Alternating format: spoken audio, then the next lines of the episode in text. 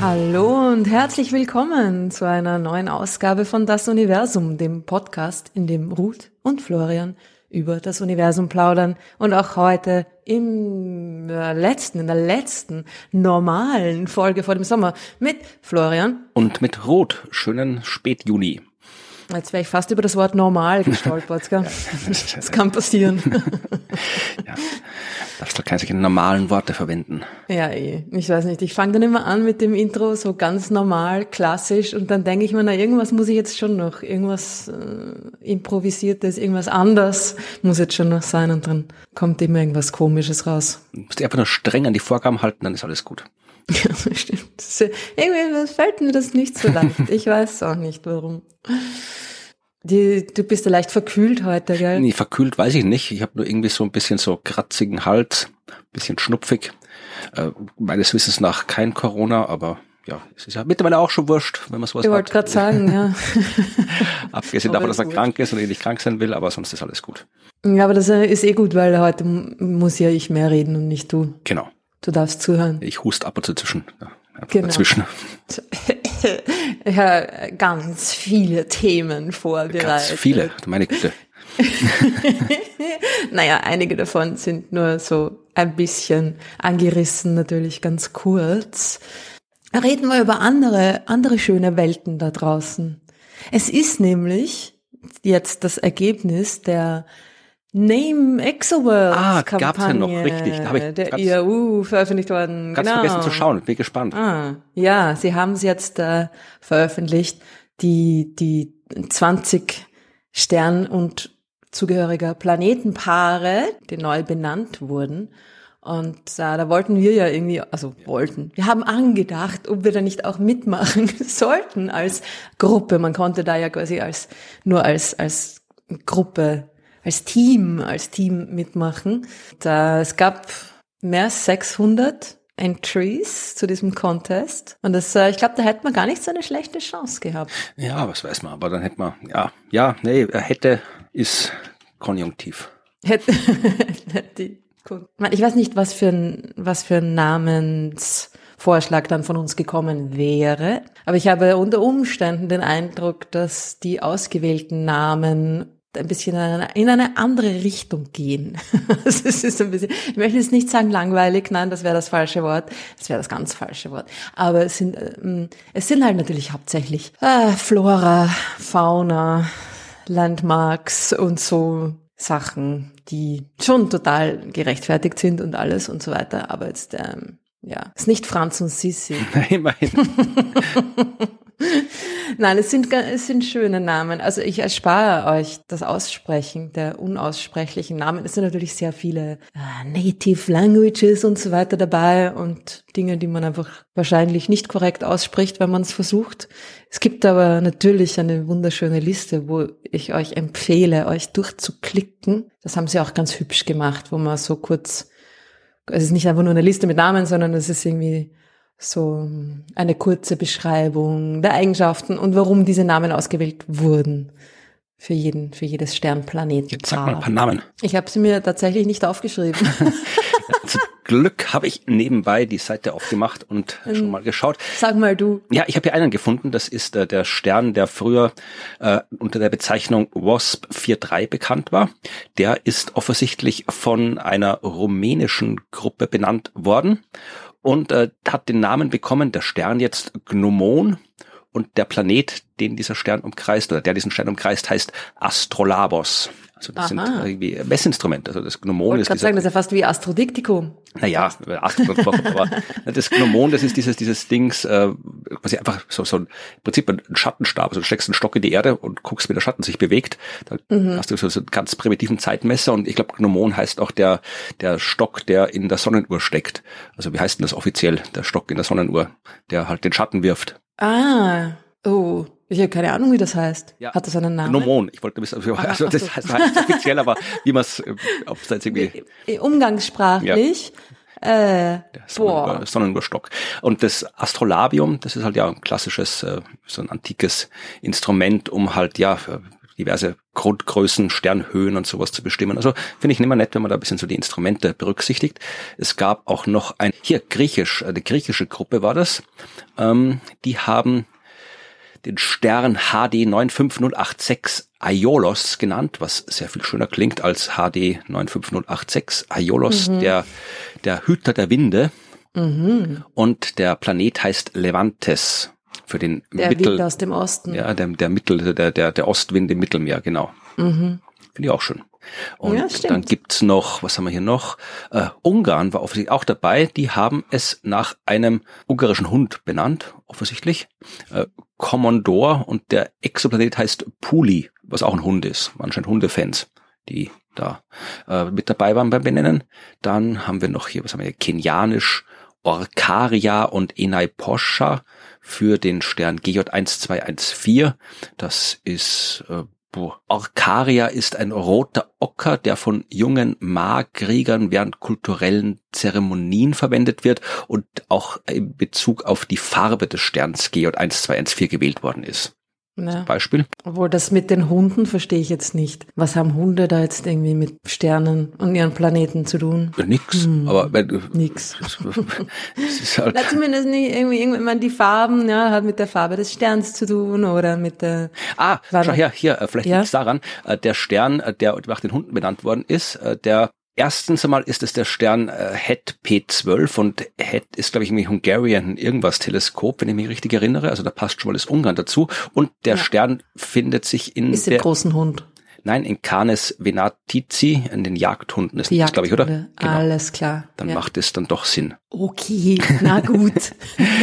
ja, was haben wir noch? Aiolos hatte ich schon. Na, es sind sehr schöne Namen natürlich. Also es sind viele, es sind auch viele so um, ähm, Geschichten und, und gut klingende Namen natürlich dabei.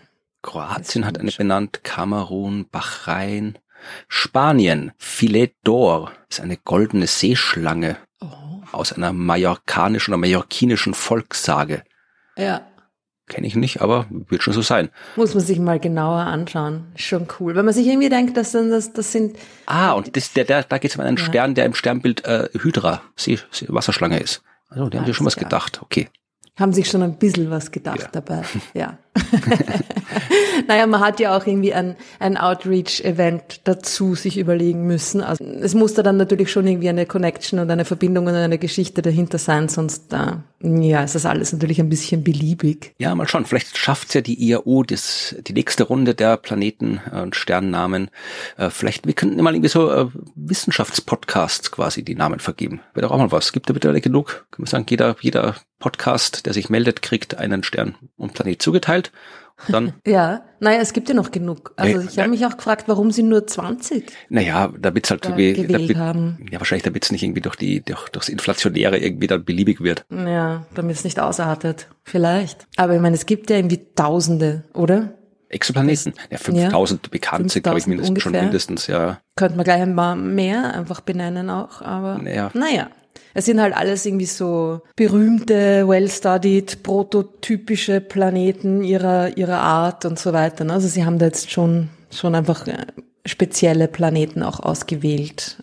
Ja klar, aber ja. es ist ja vor allem, ich meine, es hat ja eigentlich aus wissenschaftlicher Sicht äh, keine große Bedeutung, wie die Dinger heißen. Also das ist ja kein wissenschaftliches Projekt, das ist halt ein Outreach-Projekt und dann nimmst halt irgendwie ja schöne, bedeutsame Sterne und Planeten und schaust halt, dass du jetzt ja. irgendwie nicht irgendwie tausend benennst, weil wie willst du einen Outreach machen damit?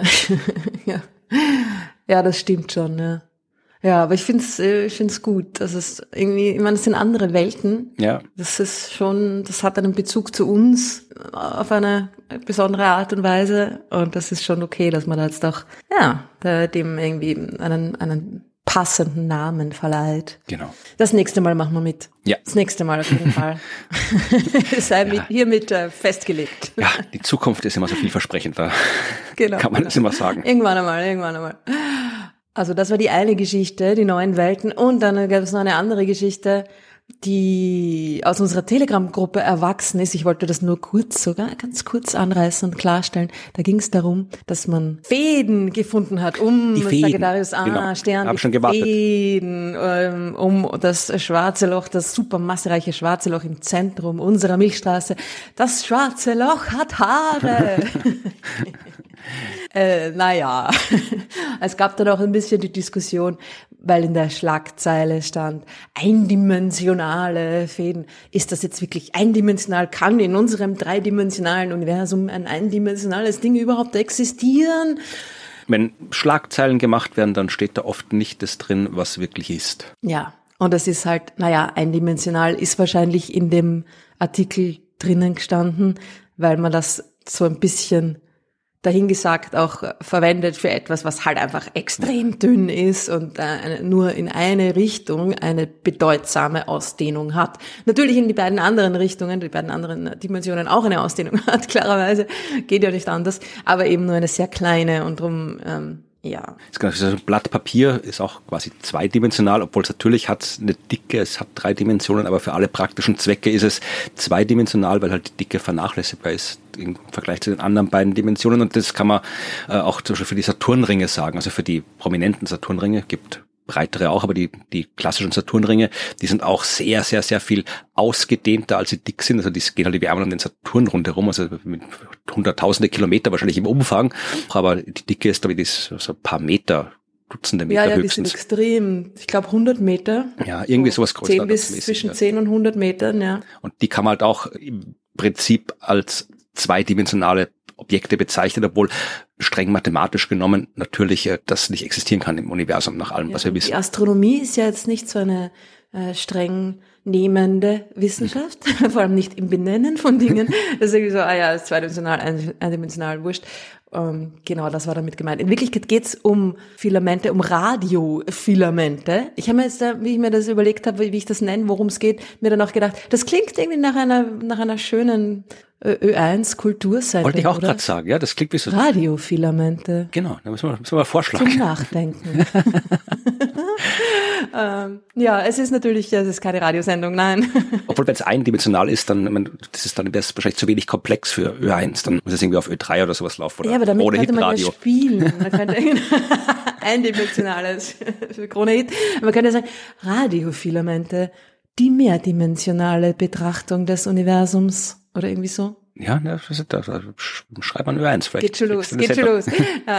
Es geht um Filamente, also dünne, dünne Strukturen, die Radiowellen, Radiolicht aussenden. Das ist einfach Material, das irgendwie magnetisiert ist. Also meistens ist das äh, Synchrotonstrahlung, die kennt's ja schon ein bisschen. Es geht übrigens um das äh, Meerkat-Image, das Mhm. berühmte über das wir auch schon gesprochen haben, und zwar in Folge 45 dieses wunderbaren Podcasts. Ähm, Und da habt ihr, wenn ihr euch erinnern könnt, dass er sehr hübsch mehrfarbig natürlich eingefärbt sind. Radiowellen sieht man nicht, ja.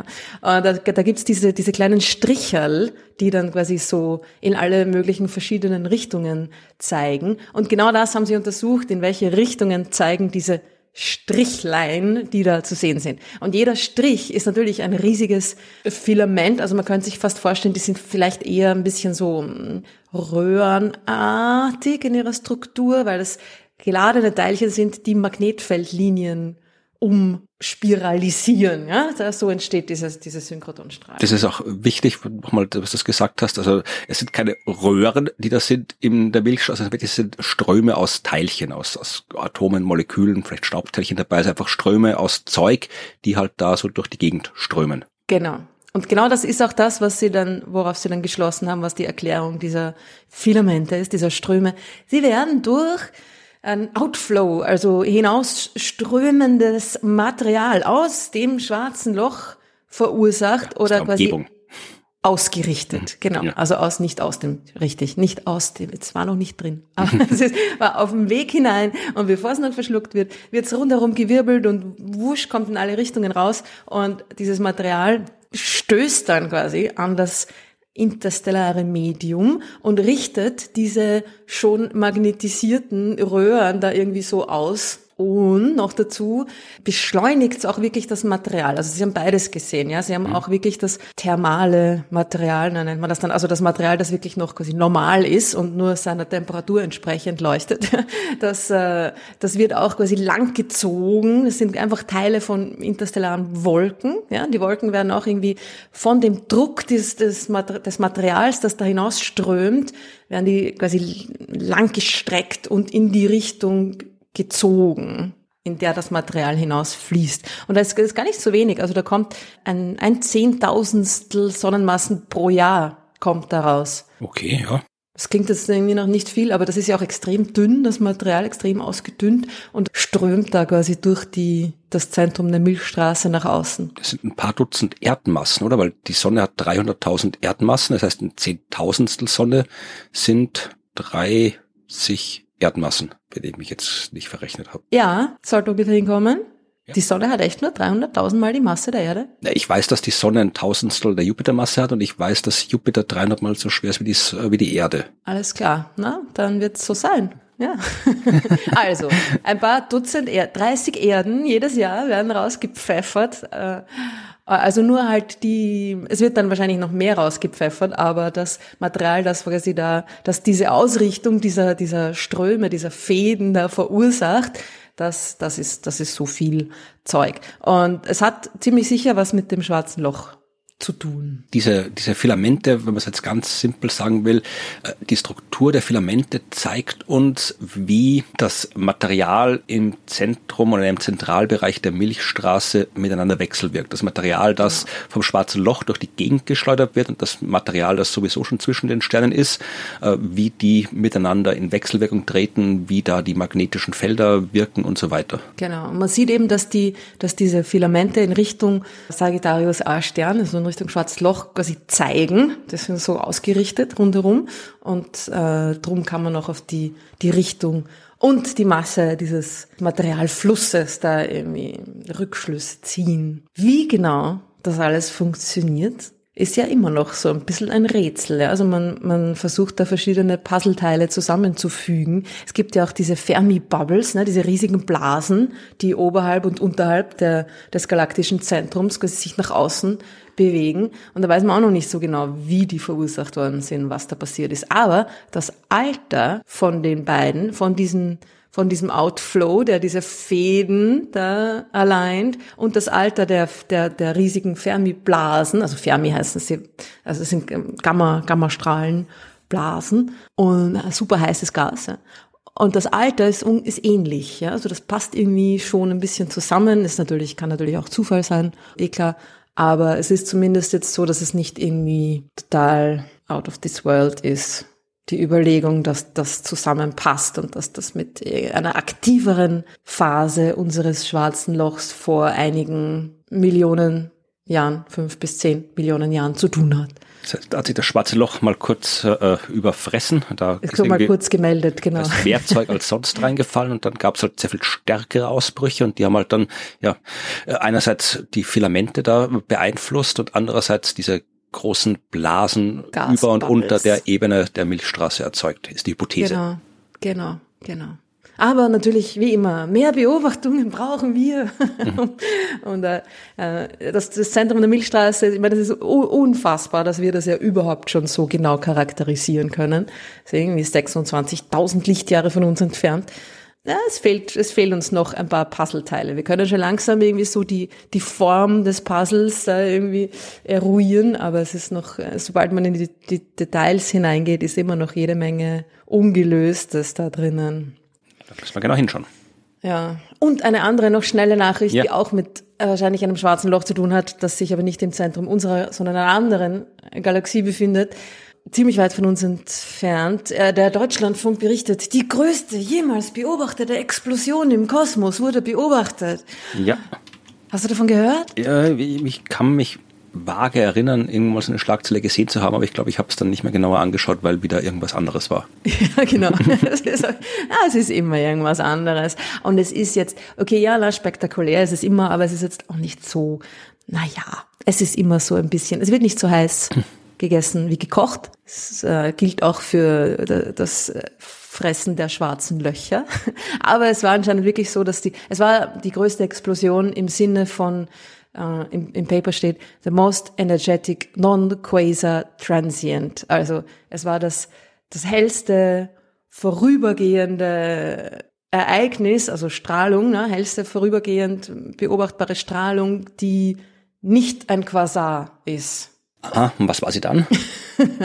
es war quasi, also im Sinne Quasar ähnlich von der Helligkeit her. Ein Quasar ist einfach ein schwarzes Loch im Zentrum einer Galaxie, das jede Menge Material um sich herum hat und zum Leuchten bringt. Ja, das ist ein Quasar, ist ein schwarzes Loch, das gerade jede Menge Material dabei ist zu verschlucken.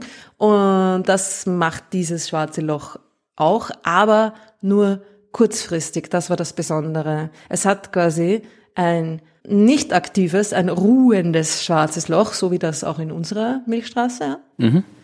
hat einen riesen fetten Brocken verschluckt und drum war es plötzlich kurzfristig extrem hell zu sehen und dann war es aber auch wieder vorbei. Und wahrscheinlich war das, also es könnte sein, dass es irgendwie ein, ein großer Stern war, aber das passt auch nicht jetzt ganz so zu den Daten und es ist eigentlich eher ein bisschen unwahrscheinlich, ne, dass ein Stern da sich so nah an dieses schwarze Loch ranbewegt, dass er dann auch wirklich verschluckt wird. Vermutlich war es eine riesige Molekülwolke, die da verspeist wurde. Wie sie verspeist wurde, wurde sie um das schwarze Loch herum mhm. gewickelt, auseinandergerissen, super stark aufgeheizt und war plötzlich wuff, super, super heil. Aber ich fand es ganz lustig, weil diese Giant Molecular Clouds, das sind ja die, wo auch der ganze Alkohol drin ist. Ne? Genau, ich habe, glaube ich, mal eine Folge auch gemacht über irgendwie, irgendwie Riesenmolekülwolken. Haben wir nicht mal irgendwie eine Folge über Riesenmolekülwolken gehabt? Ich glaube schon, ja. Mhm. Die sind, wie der Name sagt, riesig und da sind sehr viele komplexe Moleküle drin und äh, alle möglichen, aber natürlich interessiert man sich dann besonders für die Moleküle, die man aus dem Alltag kennt und Alkohol ist so ein Molekül und das ist da in großen Mengen in diesen Wolken drin. Genau, und das äh, hat das schwarze Loch sich einverleibt. Also es war ein, ein, ein Riesenfestmahl. Die war angesoffen. Geburtstagsfeier vielleicht hat sie angesoffen. So ist es. Und das hat die hellste vorübergehende ähm, Lichtexplosion äh, ausgelöst, die wir jemals beobachtet haben. Sowas. Schon cool. Rauschiges schwarze Loch wäre noch besser Schlagzeile gewesen. ja, das ist blöd, dass die Wissenschaftsjournalisten dann nicht irgendwie das Big Picture im Auge haben. Aber ja, das haben wir beobachtet.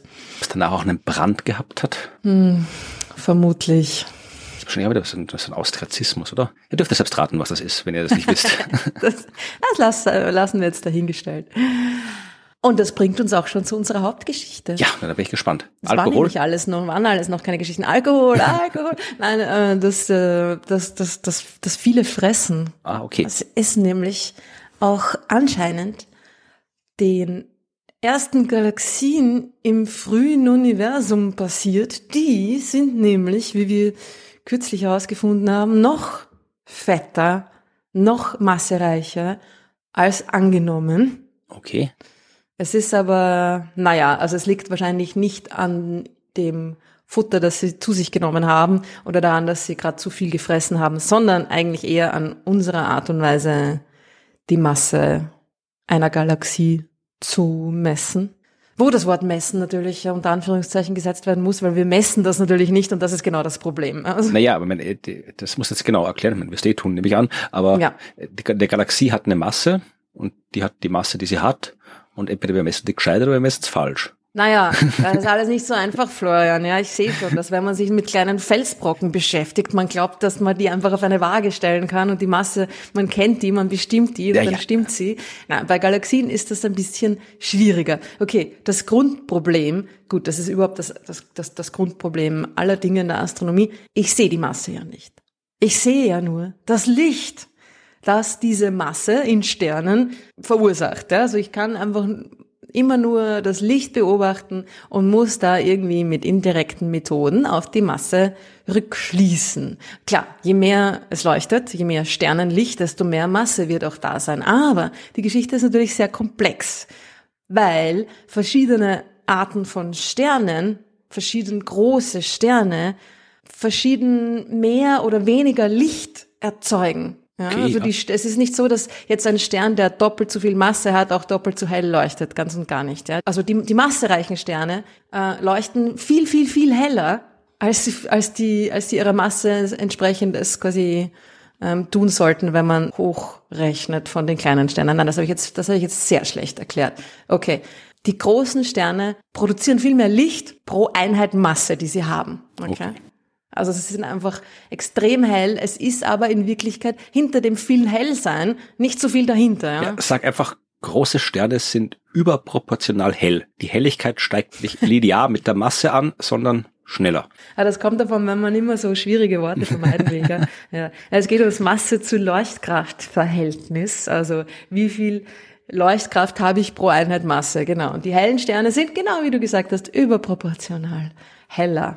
Das heißt, ich habe vor allem das Problem, dass ich am Anfang, also ganz generell ist das ein Problem bei der Bestimmung der Masse von Dingen, vor allem von Galaxien, ja, aber ich habe das auch noch dazu das Problem, dass am Anfang im jungen Universum natürlich auch noch mehr massereiche Sterne entstanden sind. Wenn ich mir eine Gruppe junger Sterne anschaue, da sind mehr große Sterne dabei.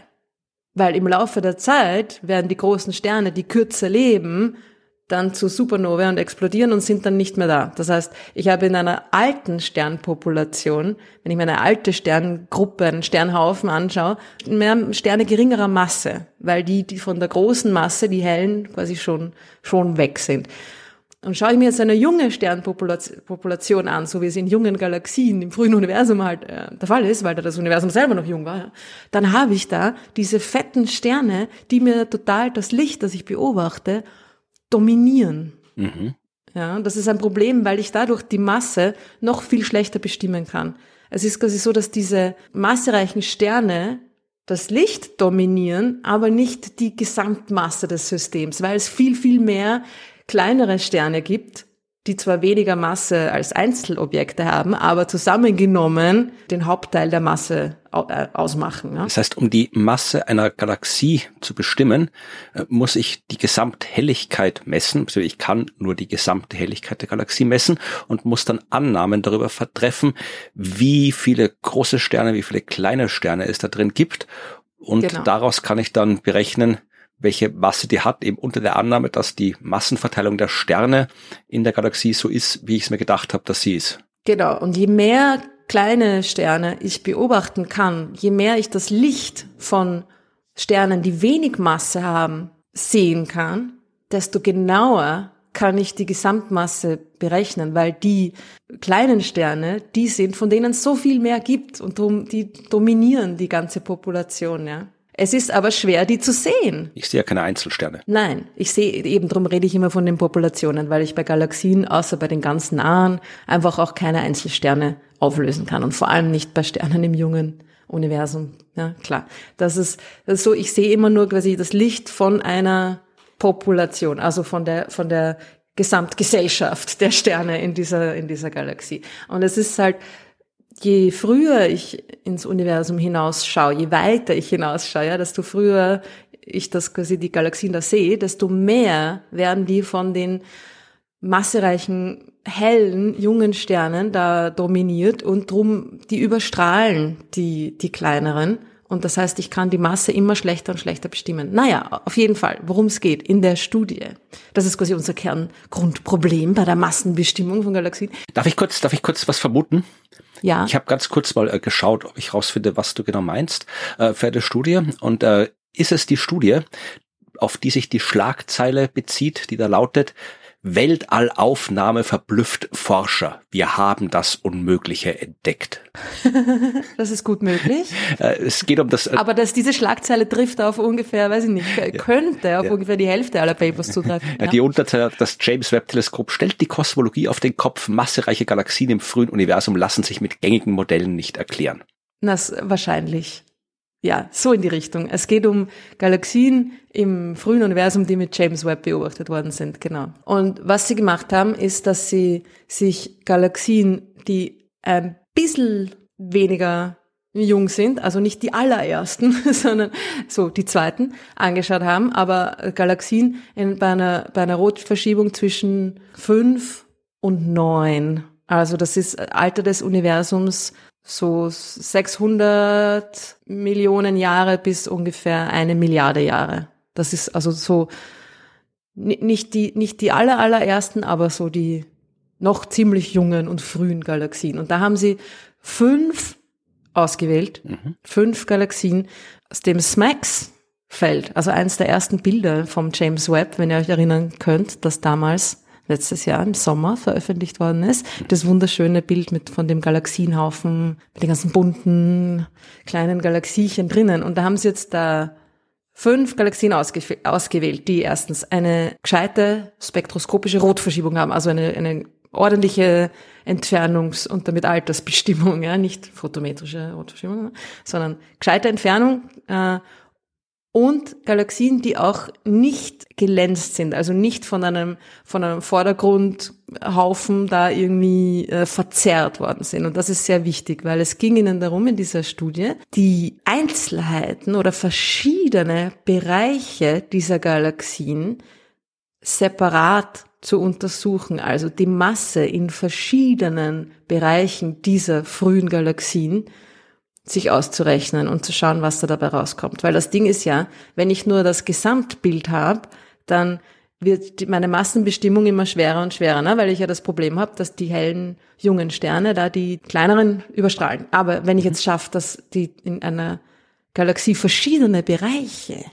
separat zu untersuchen, die Masse separat zu bestimmen, kann ich schauen, ha, gibt es da Unterschiede? Was passiert da, wenn ich das mache? Genau das haben sie gemacht. Und dafür ist es halt wichtig, dass man Galaxien hat, die nicht noch dazu zusätzlich durch den Gravitationslinseneffekt da irgendwie verzerrt und so weiter worden sind oder, oder heller gemacht worden sind, weil das geht ja auch um die, aus der Helligkeit, ne, aus der man dann die Masse ableitet.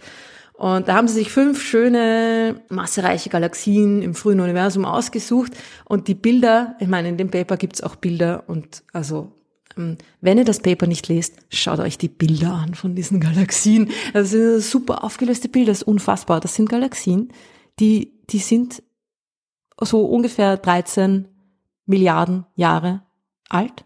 Ja, unfassbar. Das, und die sind, das sind aufgelöste Bilder von den Galaxien, farbig, schön. Man sieht verschiedene Bereiche in diesen Galaxien. Das ist, ich meine, ja, aber stellt euch trotzdem jetzt nicht irgendwie so Bilder wie von der Andromeda oder der Whirlpool-Galaxie vor. Es sind so immer noch verwaschene Fleckchen. Ja, aber es sind, es sind mehr als drei Pixel ja. pro Galaxie. Ich meine, du siehst da, du siehst Einzelheiten. Und für, ich meine, fünf bis neun, ja.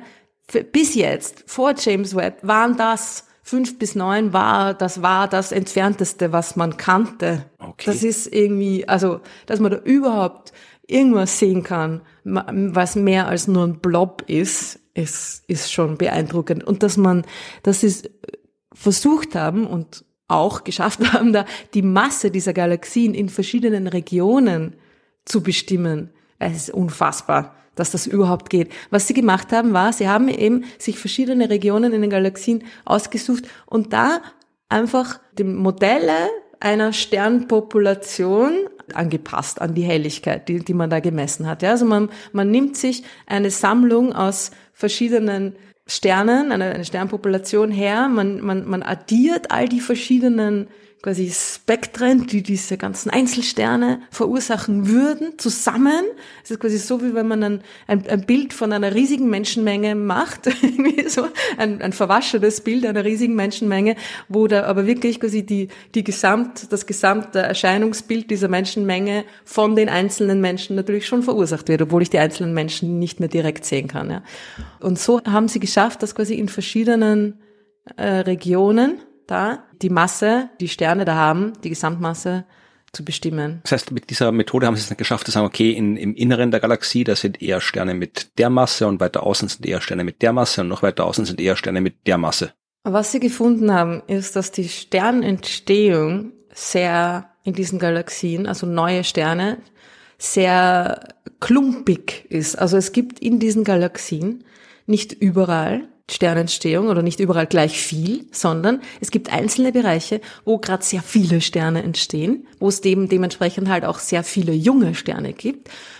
wo dieses Problem der Massenbestimmung noch viel stärker ist. Und dann gibt's andere Bereiche, wo weniger Sternentstehung passiert und wo eben schon so ein bisschen ältere Sterne auch durchleuchten, ja? also wo man dann, wo, wo, wo man die Masse genauer bestimmen kann. Ja?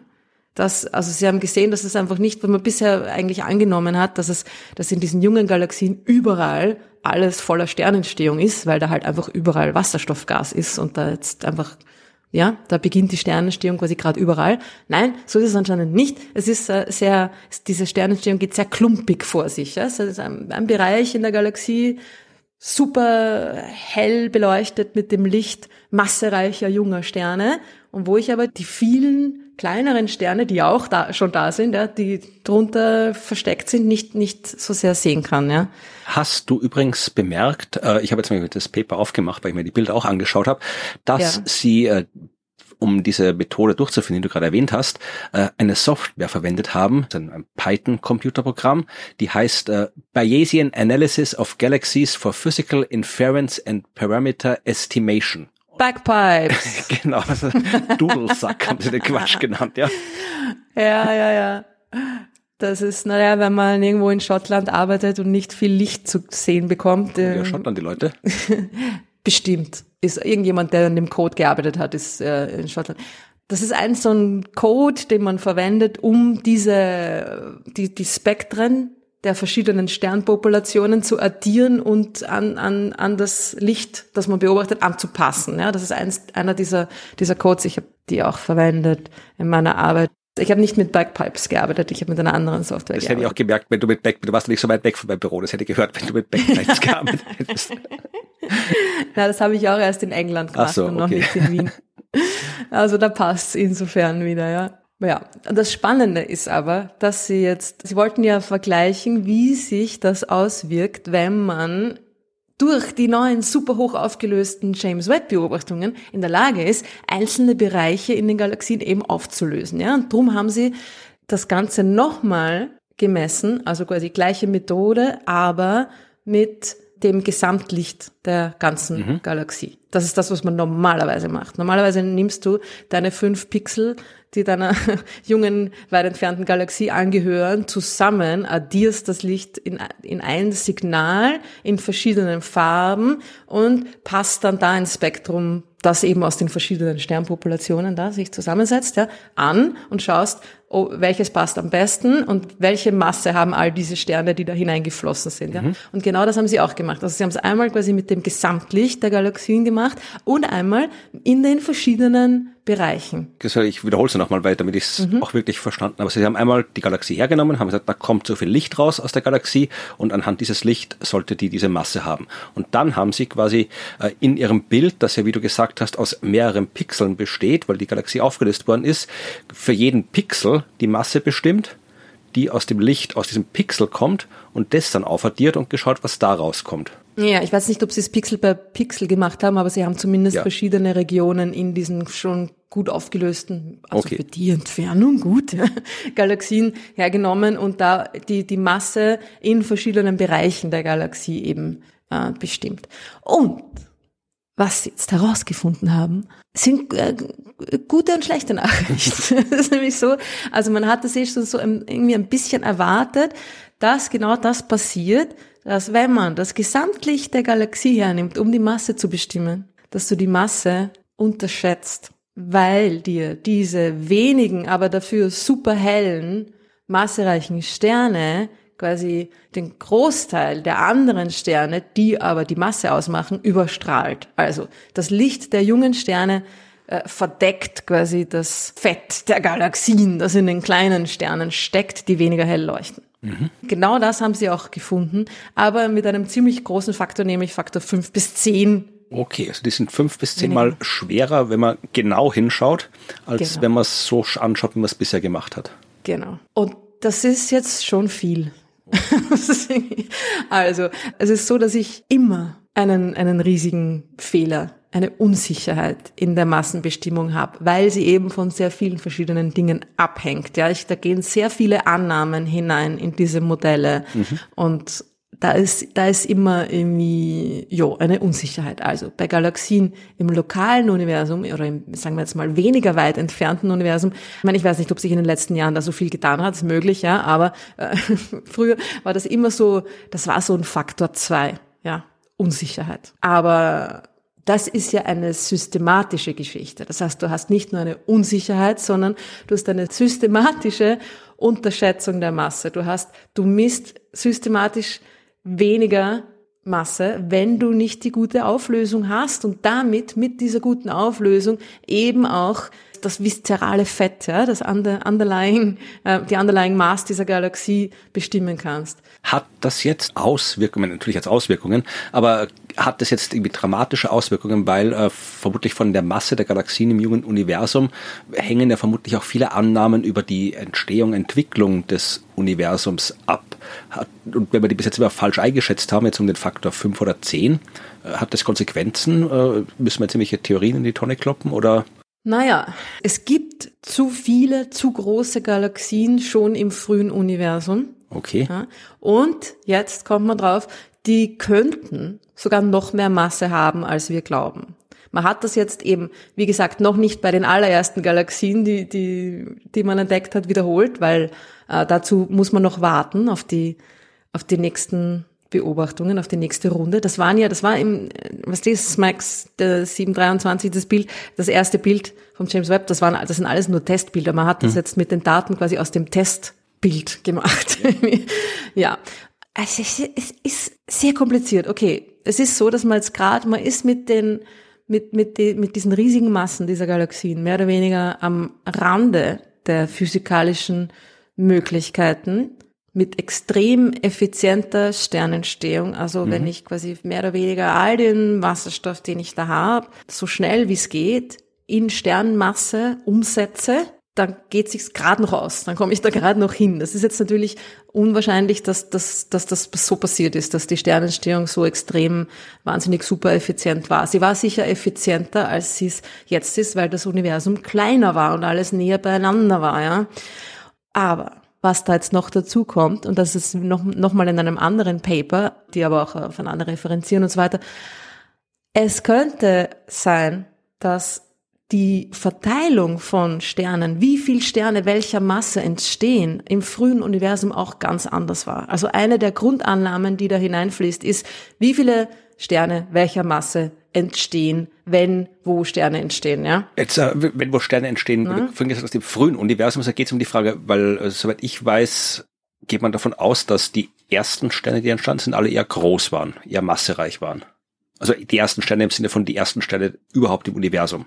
Ja, es waren da sicher, es waren mehr große Sterne dabei im frühen Universum, weil heißt nicht, dass nur große Sterne entstanden sind. Es sind genauso kleine Sterne entstanden. Aber das stimmt so und das ist auch schon, das mm, fließt teilweise auch schon in die Modelle ein. Aber das Problem ist bei diesen Massebestimmungsmethoden, Modellen, da fließen sowieso schon so viele Annahmen hinein. Das heißt, wenn du jetzt die IMF heißt das, die Initial Mass Function, also die, an, an, die anfängliche Massenverteilung, ja, so wie, wie viel Sterne welcher Masse entstehen am Anfang, wenn Sterne entstehen. Und die stehen, da entstehen ja immer sehr viele auf einmal, ja.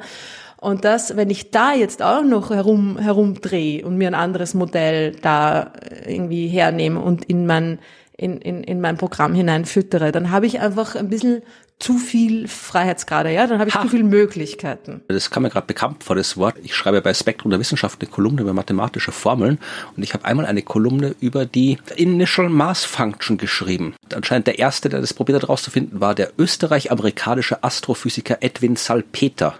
Mhm. Und der hat da irgendwie, da, ja, da muss man irgendeinen komischen Koeffizienten reinfitten und da kann man alles Mögliche reinfitten. Also nicht alles Mögliche, aber es gibt halt sehr viele. Äh, ja. Pavel Gruppe hat anscheinend vor kurzem da, oder vor kurzem in der, in der jüngeren Vergangenheit Sachen reingeführt. Also es gibt anscheinend keine wirklich eindeutige Möglichkeit, diese Initial Mass Function zu definieren ja. man irgendwie aus, aus ersten Prinzipien ableiten kann. Also nicht jetzt so wie das Gravitationsgesetz, sondern da muss man irgendwelche Annahmen reinstecken in diese Funktion. Genau. Und das ist einfach, also überall, wo Gas involviert ist, dirty stuff, ja. Das ist irgendwie eigentlich zu viele Möglichkeiten, die man noch nicht genau constrainen kann, ja. Und dieses Salpeter-IMF, ja, wenn du sagst, das war der Erste, der sich das so richtig überlegt hat. Genau, das ist eigentlich immer noch eine der, der Haupt, eins der Hauptmodelle, das, das verwendet wird in den in diesen Massebestimmungsalgorithmen, ja. ja da muss kann ich mich gleich mal selbst zitieren. Das ist immer, ich, nein, aber wirklich, das ist ja, schön. Aber es ist immer schon, wenn ich das, wenn ich Zeug lese, dass ich irgendwo früher geschrieben, ich vergesse ja so viel, ja. Dann, dann, dann, lese ich meine eigene Sache, und denke, boah, das ist ja interessant. Ähm, ich habe damals geschrieben, es gibt viele offene Fragen. Kann man die Entstehung von Sternen im frühen Universum mit der gleichen Massenfunktion beschreiben wie heute? Benötigt man eine andere Gleichung, wenn man die Geburt von Sternen in anderen Galaxien verstehen will? Ist sie eine empirische Beschreibung oder ein Naturgesetz? Und, und die Antwort ist nein. Danke. also es ist so, dass wir wissen, dass diese Salpeter IMF natürlich eine, das ist eine Annäherung und die ist, die ist gut, die ist gut genug und ist aber wahrscheinlich, es ist aber wahrscheinlich anders, ja. Und es kann gut sein, dass das, dass jede Galaxie eigentlich oder jeder, sogar jeder, jeder Bereich, ja, jedes Sternentstehungsgebiet in einer Galaxie eine andere Massenverteilung, eine andere Massenfunktion der entstehenden Sterne hat. Also das, es wird jetzt nicht so wahnsinnig unterschiedlich sein, aber es ist eben, wie du sagst, es ist kein Naturgesetz. Es ist nicht irgendwie etwas, wo man sagt, so ist das, davon kann ich ausgehen und, und so weiter, sondern, sondern da gehen schon ziemlich viele Annahmen hinein. Und ich meine, ob die im frühen Universum stimmen, vermutlich nicht, ja. Vermutlich war es anders. Und das ist dieses andere Paper, das ich gerade vorhin erwähnt habe, wo es genau darum geht, diese IMF im frühen Universum vielleicht ein bisschen besser zu beschreiben. Und was sie sich da überlegt haben, ist, dass es ja kleiner war, das Universum, also allgemein heißer. Mhm. Das, das, das Gas war noch im, im jungen Universum quasi dichter, enger beisammen. Also es waren natürlich die, die Sternentstehungswolken, da waren auch schon kalter, aber es war generell so, hm, es hat heißere Bereiche gegeben oder es war generell heißer, weil halt jünger und noch alles dichter beieinander. Oder heißer, na heißer ist das falsche Wort, man sollte sagen, vielleicht ein bisschen weniger kalt. Und wenn du jetzt dir eine Gaswolke hernimmst, die eben ein bisschen weniger kalt ist, als sie es für gewöhnlich in, in unserer Umgebung im Universum, im späteren Universum schon sind, dann passiert Folgendes. Du kriegst eine Verteilung der Sternmassen wo weniger kleine Sterne entstehen. Mhm. Das heißt, du hast quasi auf der, auf der ähm, massereichen Sternseite hast du die gleiche Verteilung, aber dann fehlen dir die, die kleinen Sterne und das sind normalerweise die, die ja durch ihre schiere Anzahl da die Masse quasi ausmachen oder dominieren. Das heißt einfach diese, die Galaxie möglicherweise, ja, im frühen Universum, wenn sie, wenn das Gas ein bisschen weniger kalt war, äh, hat weniger von diesem underlying fat, ja. Also sie leuchten gleich hell und man würde annehmen, dass da noch viel mehr kleinere Sterne und Masse da dahinter versteckt ist, hinter dem hellen Leuchten der, der massereichen Sterne, ist aber vielleicht gar nicht so. Wir würden die, die kleinen Sterne nicht sehen können und dadurch die Masse quasi unterschätzen, aber durch die andere Massenfunktion könnte es sein, dass diese kleinen Sterne gar nicht so viel da sind, dass gar nicht so viele davon da sind. Das heißt, es könnte eigentlich auch passen. Es könnte eigentlich auch alles, alles okay sein mit, mit der, mit der Masse der Galaxien im frühen Universum. Ne? Das heißt, das Fazit äh, deines Berichts ist, äh, wir haben keine Ahnung, aber wenn wir genauer hinschauen, wissen wir vielleicht irgendwann mehr. Genau, wenn man genauer hinschaut, weiß man auf jeden Fall mehr, aber wir haben trotzdem aber keinen blassen Schimmer. Nein, aber man hat zumindest, es ist gut, dass man, dass man zumindest die Möglichkeiten schon abwägt. Ja? Also man sagt, wenn das so ist, kriege ich das. Wenn das aber so ist, dann kriege ich was anderes und es könnte sein, dass sich diese zwei Effekte äh, des Unter- und Überschätzens der Masse quasi ziemlich genau die Waage halten. Und dass es im Endeffekt wir zwar die Masse dieser Galaxien unterschätzen würden, sie aber gleichzeitig auch mit unseren Annahmen, die auf dem lokalen Universum beruhen, überschätzen und so weiter. Und dann ist in Wirklichkeit alles gut wenn wir Glück haben, gleicht sich unsere Unwissenheit auf verschiedenen Ebenen so aus, dass alles wieder passt. Das ist super, aber das hilft uns auch nicht weiter, weil wir wissen das eine nicht, wir wissen das andere nicht, aber beides gleicht sich aus und wir haben überhaupt keine Ahnung, was sich wie ausgleicht. Wir wissen nur, dass wir zwei Sachen nicht wissen. Welcome to Extragalactic Research in the Early Universe. Ja, genau. Also das ist dann, es ist manchmal schon ein bisschen frustrierend, aber was soll man machen? Ich meine, man nähert sich halt dem an und man kann schon sagen, das eine geht in die Richtung, es ist eine, das eine ist eine Unterschätzung und das andere geht in die andere Richtung, ist eine Überschätzung. Und man, der, der Faktor der systematischen Unter- bzw. Überschätzung ist wahrscheinlich ähnlich, zumindest größenordnungsmäßig in der gleichen Größenordnung. Und das ist ja schon ziemlich viel, ja, wenn man das sagen kann. Ja, ja immerhin. Immerhin. Naja, aber es gibt ja jede Menge James Webb Proposals, die sich ja auch genau diesem Problem widmen. Also das ist ja, genau darum geht's ja auch in, in, in einem der Hauptthemen, die das James Webb beantworten soll und ich glaube auch beantworten wird. Ja. So das ist jetzt, das sind jetzt diese, ein paar dieser Proposals, die jetzt gerade in dem oder vielleicht sogar schon jetzt gerade beobachtet sind, ja, also die jetzt gerade in dem, in dem ersten Jahr des, des James Webb beobachtet wurden, slash werden. da haben wir eh schon ein bisschen drüber geredet. Ich habe einmal so eine, Moment, ich habe das sogar aufgeschrieben. In Folge 47 haben wir da schon ein bisschen drüber geredet, wo ich ja über die, das Best of James Webb, What to Expect, was wird beobachtet und so ähm, geredet habe. Da gibt's diese Proposals, wo die, die Deep Fields, ja, also all diese tiefen Aufnahmen, die man bis jetzt ja ähm, hauptsächlich mit dem Hubble gemacht hat und auch mit anderen Teleskopen eben, um andere Wellenlängen auch zu bekommen, die beobachtet man jetzt nochmal mit, mit dem James Webb noch nachbeobachtet und das ist super, weil dann kann ich genau diesen Vergleich auch machen. Dann kann ich genau diesen Vergleich machen was kriege ich für eine Masse dieser Galaxien mit der Auflösung des James Webb, was habe ich für eine Masse mit der Auflösung des Hubble bekommen und wie, wie vergleichen sich die? Gibt es da systematische Unterschiede? Wie verhält sich das wirklich? Ja? Hoffen wir, dass die Teleskope weiter funktionieren und nicht kaputt gehen, weil sonst wissen wir es noch länger nicht. Hoffen wir mal, die Hoffnung stirbt zuletzt. Nein, es will, James Webb geht nicht kaputt. Sag sowas nicht. Nee, ja, das kann ja kaputt gehen. Kopf mal fort. Kann alles kaputt gehen. Und es ist auch wichtig, dass man weiterhin natürlich das, das lokale Universum besser und besser beobachtet, um zum Beispiel so Dinge wie die IMF, die äh, anfängliche Massenverteilung der Sterne, besser zu verstehen und sie auch quasi noch besser im frühen Universum anwenden zu können. Ja, ja spannend. Also frühe Galaxien waren vermutlich zu fett, aber wir wissen nicht genau, ob so ist. Und vielleicht auch nicht. Vielleicht sind sie auch nur äh, shining bright, aber gar nicht so fett. Ja. Ich habe natürlich auch noch ein paar Fragen ausgesucht, Gerne. die da so, mm, naja, nicht ganz dazu passen eigentlich. ist ja gut, muss ja nicht immer Frage, passen.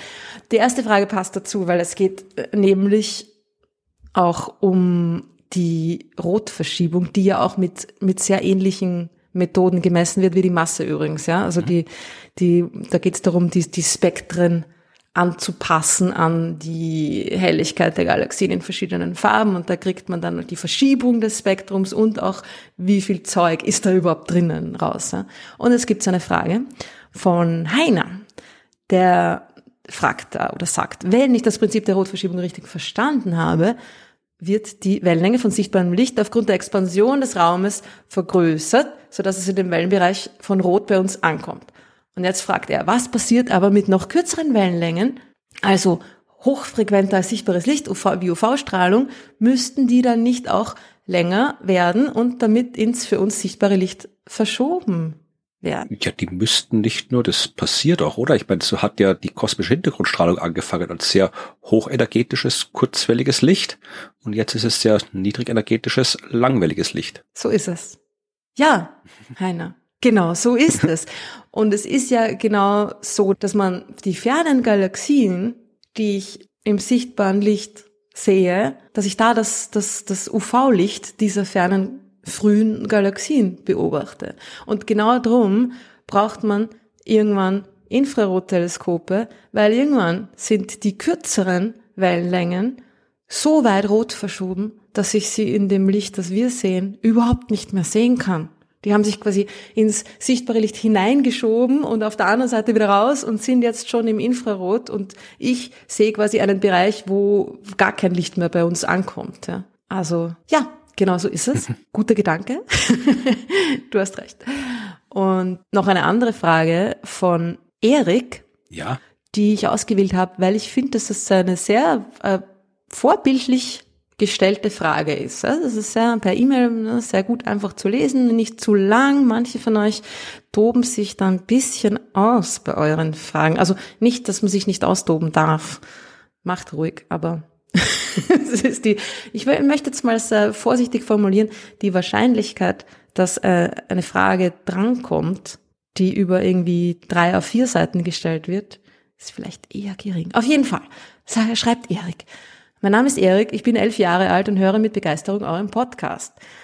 Meine Frage ist, wie entstehen höhere Elemente als Eisen, wenn in einem Stern keine höheren Elemente als Eisen durch Kernfusion entstehen können? Haben wir das nicht schon mal beantwortet? Haben wir die schon mal beantwortet? Ich glaube schon. Ich bin nicht sicher, ob wir die Frage von Erik beantwortet haben, aber hab, wir haben sicherlich schon mal über das Thema geredet. Aber ist egal, kann man ja durchaus mal Sachen nochmal beantworten. Ja ich mit meinem Goldfischgedächtnis vergesse natürlich alles und weiß nicht mehr, ob wir die schon beantwortet haben. Vielleicht, äh, es kann sein, dass die Frage von jemand anderem war. Wie entstehen die? Er sagt dann auch noch etwa durch Supernovas. Mm, auch, aber hauptsächlich entstehen diese Elemente, diese schweren Elemente, in roten Riesen. Es gibt da den, den S- und den R-Prozess, also den ja, super well-named Slow und Rapid Prozess. Also es gibt einen, einen langsamen und einen schnellen Prozess, der dafür die Entstehung der schwereren Elemente als Eisen verantwortlich ist. Und es geht eigentlich im Grunde darum, dass Neutronen eingefangen werden. Also du hast schon die, die schwereren Elemente, die in dem Stern drinnen eben durch die Kernfusion erzeugt worden sind, die werden ja dann auch da irgendwie in, in diesem rote Riesenprozess, wo sich der Stern da ausdehnt, wo das Sternmaterial so nach außen sich aufbläht, da kommt das Material aus dem Kern auch schon mit raus, weil das Ganze sich ja auch manchmal durchmischt und so. Mhm. Und dann werden da Neutronen eingefangen von diesen Kernen und zerfallen auch wieder. Ja? Also so entstehen alle möglichen Arten von verschieden schweren Elementen. Ja, also die ganzen Neutronen, die da rauskommen aus dem inneren Bereichen des Sterns, knallen auf die Atome in den äußeren Bereichen des Sterns und dann werden die Atomkerne zu schwer, weil sie die ganzen Neutronen nicht mehr aushalten und dann fallen sie auseinander dann kriegt man neue chemische Elemente. Und entstehen wieder Elemente, genau. Und in roten Riesen ist das eben dieser S-Prozess, der slowe Prozess, weil das einfach äh, lang dauert. Ne? Diese roten Riesen, die haben eine eher geringe Dichte und darum auch weniger, weniger Wahrscheinlichkeit, dass da Neutronen eingefangen werden. Das dauert halt sehr lang, ja über Jahrtausende. Und so entstehen halt diese Elemente ganz langsam. Aber weil es halt so viele rote Riesen gibt, weil fast jeder Stern sich am Ende seines Lebens in einen roten Riesen ähm, da verwandelt, ist ungefähr, die Schätzung ist, die Hälfte aller schweren Elemente jenseits von Eisen in, in roten Riesen, wird in roten Riesen erzeugt. Die andere Möglichkeit, dieser, der, der R-Prozess, der schnelle Prozess, das ist äh, eben zum Beispiel in Supernova oder noch eher, noch wahrscheinlicher, noch mehr davon entsteht in Kollision von zwei Neutronensternen. Weil da ist dann richtig eine richtig hohe Dichte da und da gibt's ganz viele Neutronen, die da herumgeballert werden und da entstehen dann diese, die, die radioaktiven Kerne, also sehr, sehr, sehr neutronenreiche Kerne, so riesige Kerne mit voller Neutronen gepackt, die dann auch wieder zerfallen. Da, da entsteht dann irgendwie der Rest der schweren Elemente. Tja.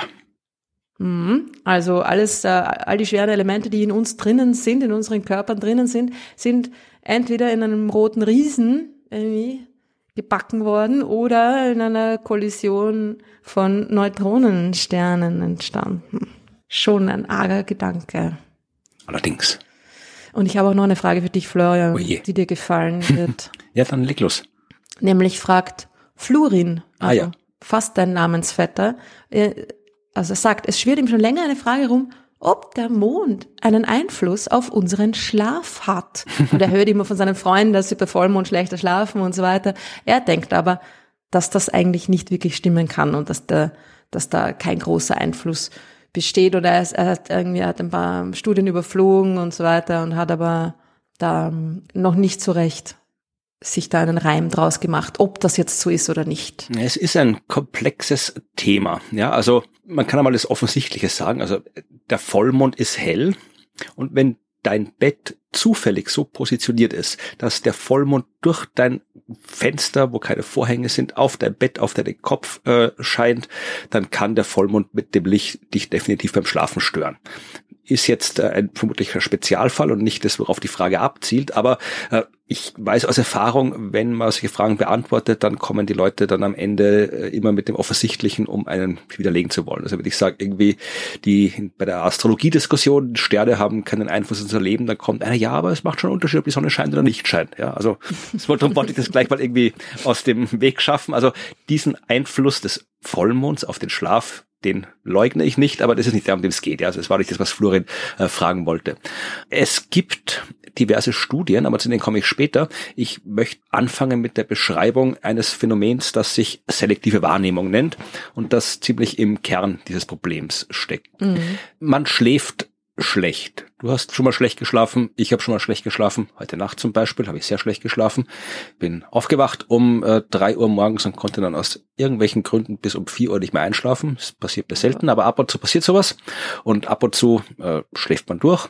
Ab und zu wacht man kurz auf, dreht sich einmal um, schläft wieder weiter und erinnert sich am nächsten Tag nicht mehr dran. Also man schläft aus diversesten Gründen mal gut und mal schlecht aus wenn man Stress hat, wenn man Probleme hat, wenn man besoffen war, wenn man was anderes gegessen hat, wenn man krank ist. Also es gibt unzählige Gründe, warum man gut oder schlecht schlafen kann. Jetzt gibt diesen Mythos, diese Behauptung, Vollmond beeinflusst den Schlaf. Bei Vollmond kann man schlecht schlafen. Und das ist, egal ob man dran glaubt, fest oder nicht, aber wir haben das alle schon mal gehört.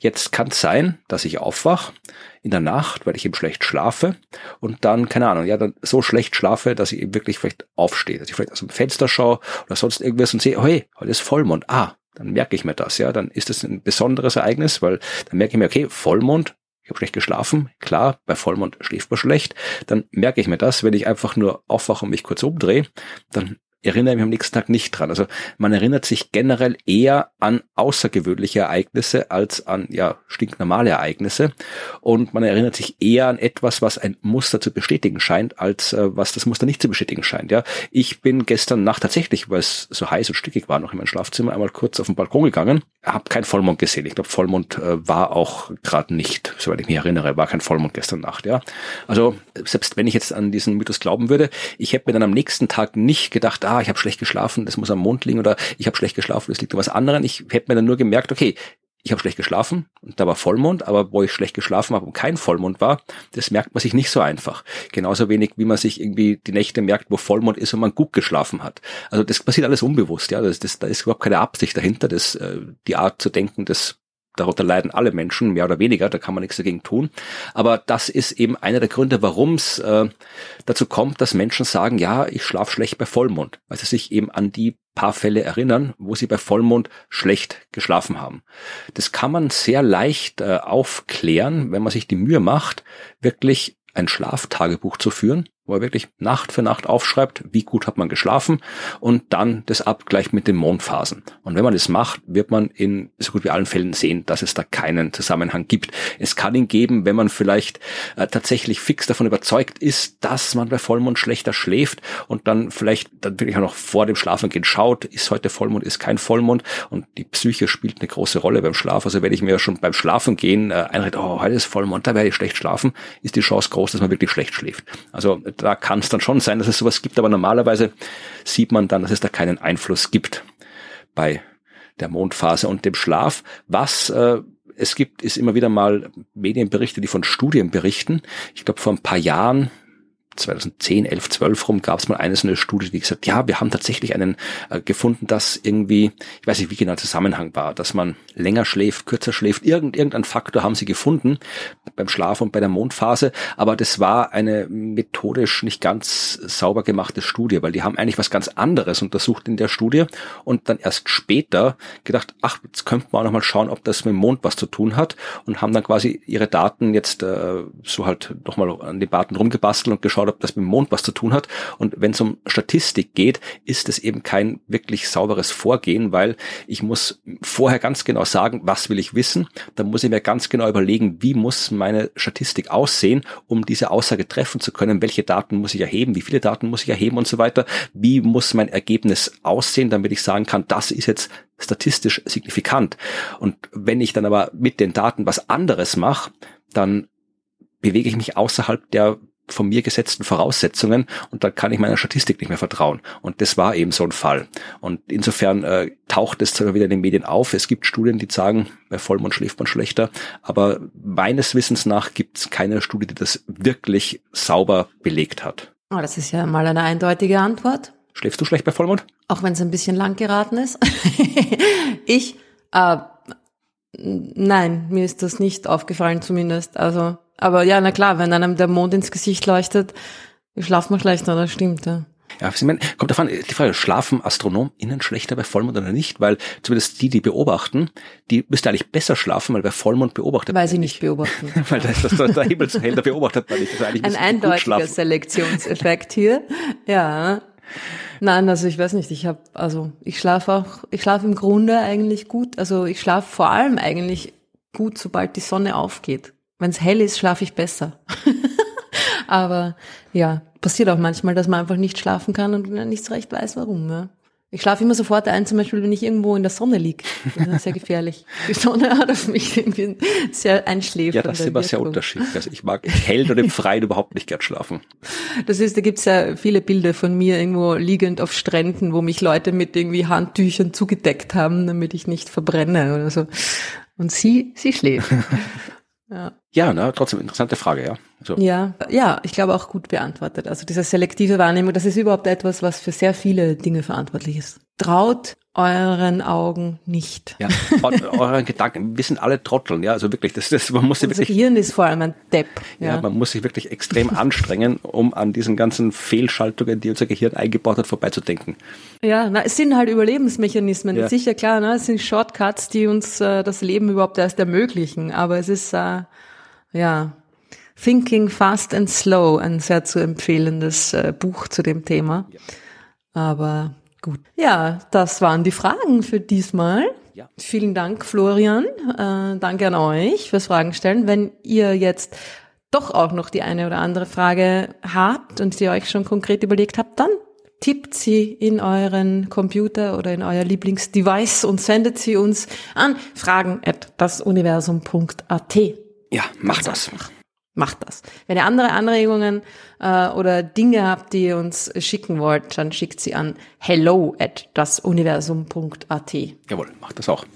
Ja, und damit kommen wir zu unserem nächsten Programmpunkt Science Frames. Ja, wir sind bei Science Frames und wir haben uns mit dem beschäftigt, was die Hörerschaft sich gewünscht hat, nämlich eine Besprechung des Films Interstellar. Und da Evi den Film auch sehr gerne mag und da da sehr, sehr viel Wissenschaft drin vorkommt, hat sie das mit großer Begeisterung getan und dabei auch einige Fragen aus der Hörerschaft beantwortet. Und was dabei genau rausgekommen ist, das hören wir uns jetzt an. Wir sind bei Science Frames mit Evi. Hallo Evi. Hallo. Und heute reden wir, das weiß ich schon, weil wir es angekündigt haben, über Interstellar, den Science-Fiction-Film, der vor irgendwie viel Jahren erschienen ist, die mir gerade nicht einfallen. 2014. Aber über den wir vor zwei Folgen gesprochen haben, als du nämlich die Hörerschaft aufgefordert hast, sich den Film anzuziehen und äh, diverse Fragen, Kommentare oder sonstiges dazu abzugeben, damit wir das dann besprechen können. Und das passiert heute. Was gab's zu besprechen? Trommelwirbel, es ist endlich soweit. Wir sprechen über Interstellar. Das ist so, wie, wie ich es mir fast gedacht habe. Ich muss ja zugeben, ich habe mich ein bisschen gedrückt vor dem Film. Es war jetzt dann auch von dem Feedback, was ich bekommen habe, ähnlich wie ich es mir gedacht habe, dass mir viele schon gesagt haben, ja, ich warte schon die ganze Zeit darauf, dass wir Interstellar besprechen. Aber jetzt machen wir das und es gab auch sehr interessantes Feedback aus der Hörerschaft und deswegen schauen wir uns jetzt Interstellar ein bisschen genauer an. Ja, dann leg los. Ich habe schon gesagt, es ist eine amerikanische, äh, britische Produktion von 2014. Drehbuch und Regie ähm, ist von Christopher Christopher Nolan. Der hat das Drehbuch zusammen mit seinem Bruder äh, geschrieben, Jonathan. Ich erwähne jetzt auch äh, den Regisseur eben wirklich extra noch einmal, weil ich finde, dass gerade bei dem Film ist es wichtig, weil er halt eine sehr Nolansche Handschrift eben natürlich hat. Und wenn man den Film betrachtet, muss man das ähm, ja wohl berücksichtigen. Ich habe den Film gesehen, damals im Kino ja. und bis vor ein paar Jahren hätte mir der Name Christopher Nolan wahrscheinlich überhaupt nichts gesagt. Also ich hätte jetzt keine Handschrift erkannt, aber ich bin auch nicht so ein Filmfreak wie du. Ich bin kein Freak. Nein? Hallo? Okay. Nein, aber äh, um ihn zu beurteilen, ähm, ja, oder ihn zu einkategorisieren, ist es natürlich äh, ganz, ganz gut zu wissen, dass es äh, Christopher Nolan ist, der die Regie geführt hat, äh, aber dazu komme ich später. Okay. Darsteller sind eben Matthew McConaughey in der Hauptrolle, ähm, Anne Hathaway, äh, Jessica Chastain, Michael Caine auch ähm, in einer Rolle als äh, Wissenschaftler, also er spielt einen Astrophysiker, was mir sehr gut gefällt.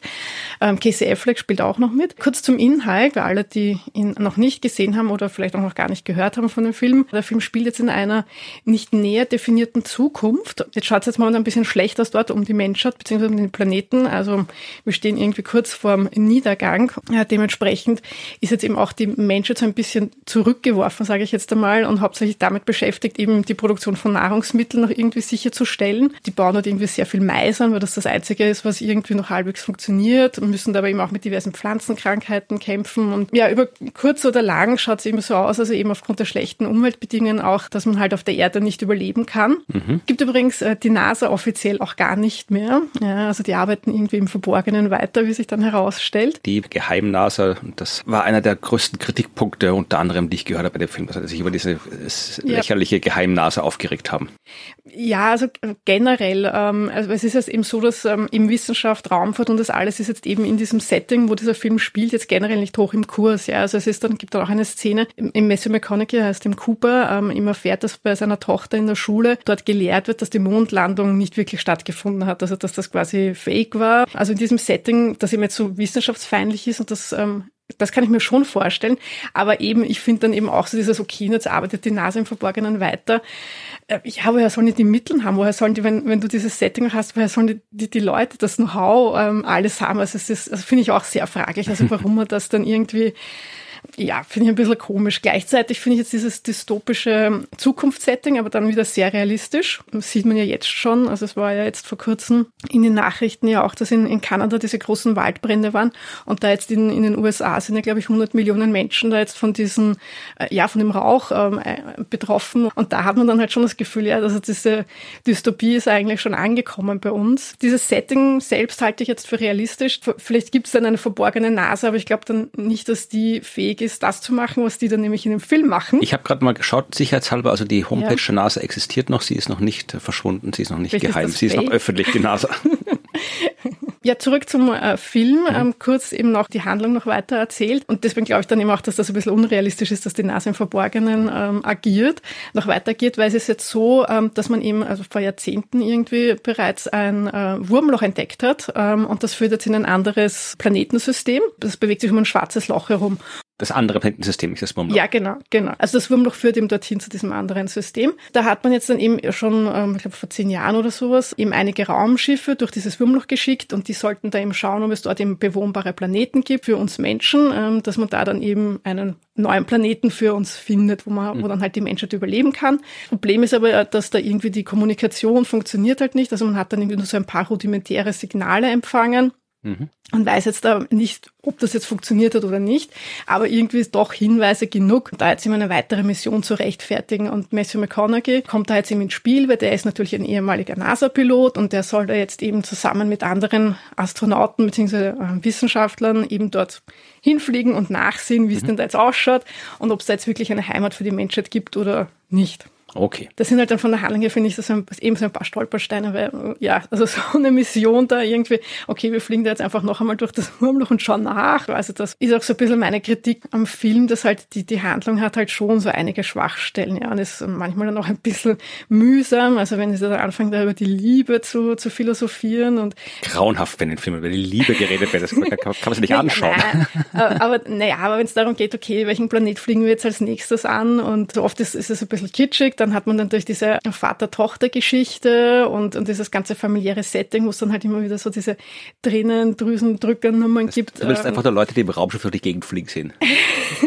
Nein, also es ist, du brauchst ja für einen guten Science-Fiction-Film oder für einen guten Film generell brauchst du natürlich eine Geschichte, die emotional ist, ja, die dich irgendwie berührt, die dich mitträgt, die das Ganze halt trägt und dann hast du halt drumherum dieses Science-Fiction-Setting, das macht's ja aus. Und das ist aber halt wieder eben typisch Nolan, diesen Pathos und diesen Kitsch, das hat er halt irgendwie gern. Also das ist irgendwie halt auch so ein, ein Ding von ihm, glaube ich. Und gleichzeitig hat er aber eben auch diese, diese Mächtigkeit einfach, ja. Also ähm, er hat ja Tenet zum Beispiel auch gemacht, er ist mhm. ja auch so visuell oft ähm, fast überfordernd und eben auch bei Interstellar diese gewaltigen atmosphärischen Bilder, die finde ich halt super. Also es ist, also visuell finde ich den Film ähm, also, ja wirklich ein Magnus Opus. Das ist, da wird einem wirklich viel geboten. Ich glaube, die Musik spielt auch eine große Rolle, weil der Soundtrack ist ja auch sehr bekannt. Selbst wenn man den Film nicht gesehen hat, mittlerweile in den fast zehn Jahren, seit er rausgekommen ist, hat man den Soundtrack wahrscheinlich bei ganz vielen anderen Dokumentationen und allen möglichen anderen Anlässen gehört. Die ist eben auch ebenso mächtig. Also Musik ist eben von Hans Zimmer. Hans Zimmer kennt man ja eigentlich auch schon. Ähm, der hat auch schon so einen typischen Stil und das kann man jetzt eben mögen oder nicht. Ja. Also entweder lässt man sich von diesen überbordenden Orgelmusikszenen rein in den Film tragen oder man ist genervt. Also ich kann mir beides gut vorstellen. Also ich hätte mir mehr gewünscht, dass man mehr zeigt oder mehr Erforschung, Darstellung von diesen fremden Welten ist. Also ich finde das dann, dadurch, dass man da jetzt eben durch dieses Wurmloch reist und dann diese fremden Planeten erforscht, also eben schaut, ob das ähm, eben, ob die habitabel sind. Und da finde ich es dann relativ kurze Zeit, dafür, dass der Film eigentlich so lang dauert, ja, ist man dann immer relativ kurz mit diesen anderen Planeten beschäftigt. Da hätte ich mir ein bisschen mehr gewünscht. Also da glaube ich, wäre ein bisschen mehr drinnen gewesen. Ja, gleichzeitig ist es natürlich jetzt ein Film, wo aber doch sehr viel Physik geboten wird. Mhm, das stimmt. Ähm, also einfach auch sehr viele Themen ähm, und gerade auch diese wirklich spannenden Themen, die einen ja oft so faszinieren, auch bei der Astronomie. Ja. Ähm, das heißt jetzt eben angefangen eben über schwarze Löcher, äh, Wurmlöcher, ähm, eben Relativitätstheorie kommt vor. Du hast eben dieses Thema mit der Zeitdilatation, äh, Singularitäten, äh, dann eben abstrakte Konzepte wie fünfte Dimension und der Tesseract dann ganz zum Schluss, wo er dann in das das schwarze Loch ja ähm, reinfliegt. Ja. Also von, von den Themen her ist es ja wirklich wahnsinnig viel. Ja, und es war auch ein gesagt, echter Wissenschaftler mit dabei bei der Beratung.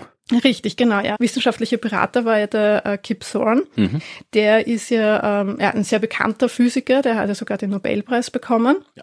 Aber nicht für den Film und seine Beratung, sondern für seine Erforschung schwarzer Löcher. Oh, nein, nicht Stolling, es ist Quatsch. Äh, nein. Gravitationswellen. Ja, genau, ja. Der hat übrigens auch ein, ein Buch sogar ähm, geschrieben, dann ähm, The Science of Interstellar, mhm. ähm, wo er eben diese ganzen Themen wirklich noch einmal erörtert und darstellt. Und es war ihm auch sehr wichtig, dass die ganzen Sachen, die in dem Film passieren, ja auf echte Physik beruht. Also dass es nicht wirklich komplett abgehoben ist, sondern dass es da eine gute Basis gibt. Ja. Und interessanterweise war es bei dem Film so ein bisschen andersrum. Also es ging ja da nicht darum, dass ähm, er quasi eher erklärt, dass das, was gezeigt wird, möglich ist, sondern dass das, was gezeigt wird, darauf basiert, dass es ja möglich sein könnte. Ja. ja. Und er hat ja eigentlich auch mehr oder weniger die Idee auch gehabt zu Interstellar. Also er wollte halt irgendwie so einen Film machen, der eben auf diesen physikalischen Konzepten beruht mhm. und war dann da eigentlich auf der Suche, dass da jemand mit ihm diesen Film macht. Interessanterweise war er total lang eigentlich Steven Spielberg in, involviert in das Projekt. Der hätte da eigentlich ähm, Regie führen sollen, ist dann aber irgendwie ausgestiegen, weil ich glaube irgendwie so mit dem Filmstudio sich nicht einigen konnten, obwohl er eigentlich schon ziemlich lang involviert war. Und dann ist eben Christopher Nolan eingesprungen, weil sein Bruder eben schon an dem Drehbuch geschrieben hat. Der Kip Thorne sagt auch in dem Buch zum Beispiel, es gibt eben Aspekte, die sind wirklich fundiert, also das ist wirklich Physik. Und dann gibt es natürlich Sachen, die dann halt raufskaliert sind, also wo es dann halt schon, das könnte so sein, aber man weiß es jetzt nicht also gerade eben so gegen Ende hin, ja, ähm, wo man halt nicht genau weiß, wie es ja wirklich ist, wenn du in ein schwarzes Loch fliegst, ja. Das sind dann natürlich halt schon die Sachen, also wo es halt dann so ein bisschen spekulativ wird, aber es ist halt jetzt von, von der Basis her, ähm, ja, beruht es eben auf der, auf der Physik, ja. Was hat jetzt die Hörerschaft gesagt dazu? Ja, von der äh, Hörerschaft habe ich ähm, zum Beispiel auch eine Frage bekommen, und zwar zum Thema äh, eben Zeitdilatation, also diese Zeitverschiebung. In dem Film ist es nämlich so, dass gleich den, der erste Planet, bei dem sie landen wollen, um nachzusehen. Der ist jetzt nämlich so nah dran beim äh, schwarzen Loch, dass es da dann eben eine, eine Zeitverschiebung geben würde aufgrund der äh, Gravitation. Also das ist jetzt eben Einsteins Relativitätstheorie. Also es wird oft so präsentiert eben im Zusammenhang jetzt eben mit hohen Geschwindigkeiten, die jetzt eben nahe an der Lichtgeschwindigkeit sind, dass da dann eben diese Zeitdilatation ähm, stattfindet. Also das ist dann ähm, oft mit diesem Astronauten, der wegfliegt und der Zwillingsbruder, der auf der Erde äh, bleibt und wenn er dann zurückkommt, ist der viel jünger und der auf der Erde ist älter und, und da ist es jetzt eben passiert ähnliches, jetzt aber aufgrund der starken Gravitationskraft eben von äh, Gargantua. Genau, so heißt das schwarze Loch dort, für die es nicht ja, wissen. Und genau, ja. je näher man dran ist, äh, desto schneller vergeht für einen die Zeit im Vergleich zu jemandem, der nicht nah dran ist? Also die im Film, die da nahe zum, auf dem Planeten nahe an das Schwarze Loch rangeflogen sind, für die vergehen ein paar Stunden und für den Kerl, der im Raumschiff zurückbleibt, weiter weg, für den vergehen viele Jahre. Konkret ist es eben so, dass die, die auf dem Planeten sind, also wenn die eine Stunde ähm, auf dem Planeten sind, dann ist das, sind das sieben Jahre auf der Erde entsprechend. Von äh, Sebastian kam die Frage, äh, wie das eben jetzt sein kann, dass Zeit für die Personen auf dem Planeten anders verläuft, als für die Person, die eben im Raumschiff bleibt. Sie äh, besprechen das in dem Film Film sogar. Also sie überlegen am Anfang, ähm, mit dem Raumschiff eben eigentlich zum Planeten zu fliegen, aber weil das eben zu viel Zeit dann kosten würde, beschließen sie dann eben, ähm, dass das Raumschiff weiter weg bleibt, also wo jetzt eben diese Zeitverschiebung noch nicht wirkt. Und die anderen quasi fliegen schnell runter und äh, wieder rauf und holen eben quasi nur die Daten und machen dann aber die Auswertung eben auf dem Raumschiff, damit eben nicht so viel Zeit vergeht. Geht dann natürlich schief und es äh, wird dann viel mehr Zeit vergehen, aber das ist ähm, eben der Grund. Details äh, zu erklären wird noch ein bisschen länger dauern. Es ist halt die gravitative äh, Zeitdilatation, wenn man so will. Also da mhm. müsste man sich genau anschauen, wie die Raumkrümmung ausschaut, weil es äh, hat ja Einstein in seiner allgemeinen Relativitätstheorie eben erklärt, dass Massen den Raum und die Raumzeit krümmen. Mhm. Und wenn man sich eben dann anschaut, wie sich etwas äh, Licht oder sowas ausbreitet durch einen nicht gekrümmten Raum oder durch einen gekrümmten Raum und durch einen stärker gekrümmten Raum, dann sieht man halt, dass äh, das alles nur so funktioniert, wenn halt die Zeit unterschiedlich vergeht. Es liegt halt im Wesentlichen daran, dass man, je näher man einer starken Gravitationsquelle kommt, desto langsamer vergeht die Zeit für einen. Deswegen vergeht auch die Zeit für GPS-Satelliten, die ja die Zeit sehr genau messen, oder die Zeit für Satelliten allgemein, vergeht schneller als für uns hier unten. Also das muss man berücksichtigen, dass die Uhr auf einem Satelliten anders läuft, schneller läuft im Vergleich zur Uhr auf einer Erdoberfläche. Sonst würden die ganzen GPS-Berechnungen nicht zusammenpassen. Das finde ich ist ja ein extrem schönes Beispiel, also wie wir die Relativitätstheorie ja wirklich erleben. Und weil die Abweichungen werden nämlich wirklich ziemlich enorm, wenn wir es nicht berücksichtigen würden. Ja, interessant ist nämlich auch, ähm, dass in, in dem Buch steht das drinnen, The Science of Interstellar, ist jetzt eben auch so, dass diese sieben Jahre, das war eine Vorgabe vom Nolan übrigens, ähm, der hat eben zum Kip Thorne gesagt, er will, dass ähm, diese Zeitspanne vergeht, aus dramaturgischen Gründen, ja, also will, dass dann immer so eine richtig lange Zeitspanne vergangen ist, wenn die zurückkehren. Und, ähm, der Kip Thorne war am Anfang, ähm, hat ihn das jetzt weniger beunruhigt, ähm, dass da so viel Zeit vergeht, also dass dieser Zeitshift ähm, so lang ist, sondern eher wie oder wo der Planet überhaupt sein kann in einer stabilen Umlaufbahn. Also normalerweise hast du ja dann eben diese ganzen äh, Gravitationskräfte ähm, und hast zentrifugale Kräfte, die da wirken, die eigentlich den Planeten auseinanderreißen würden.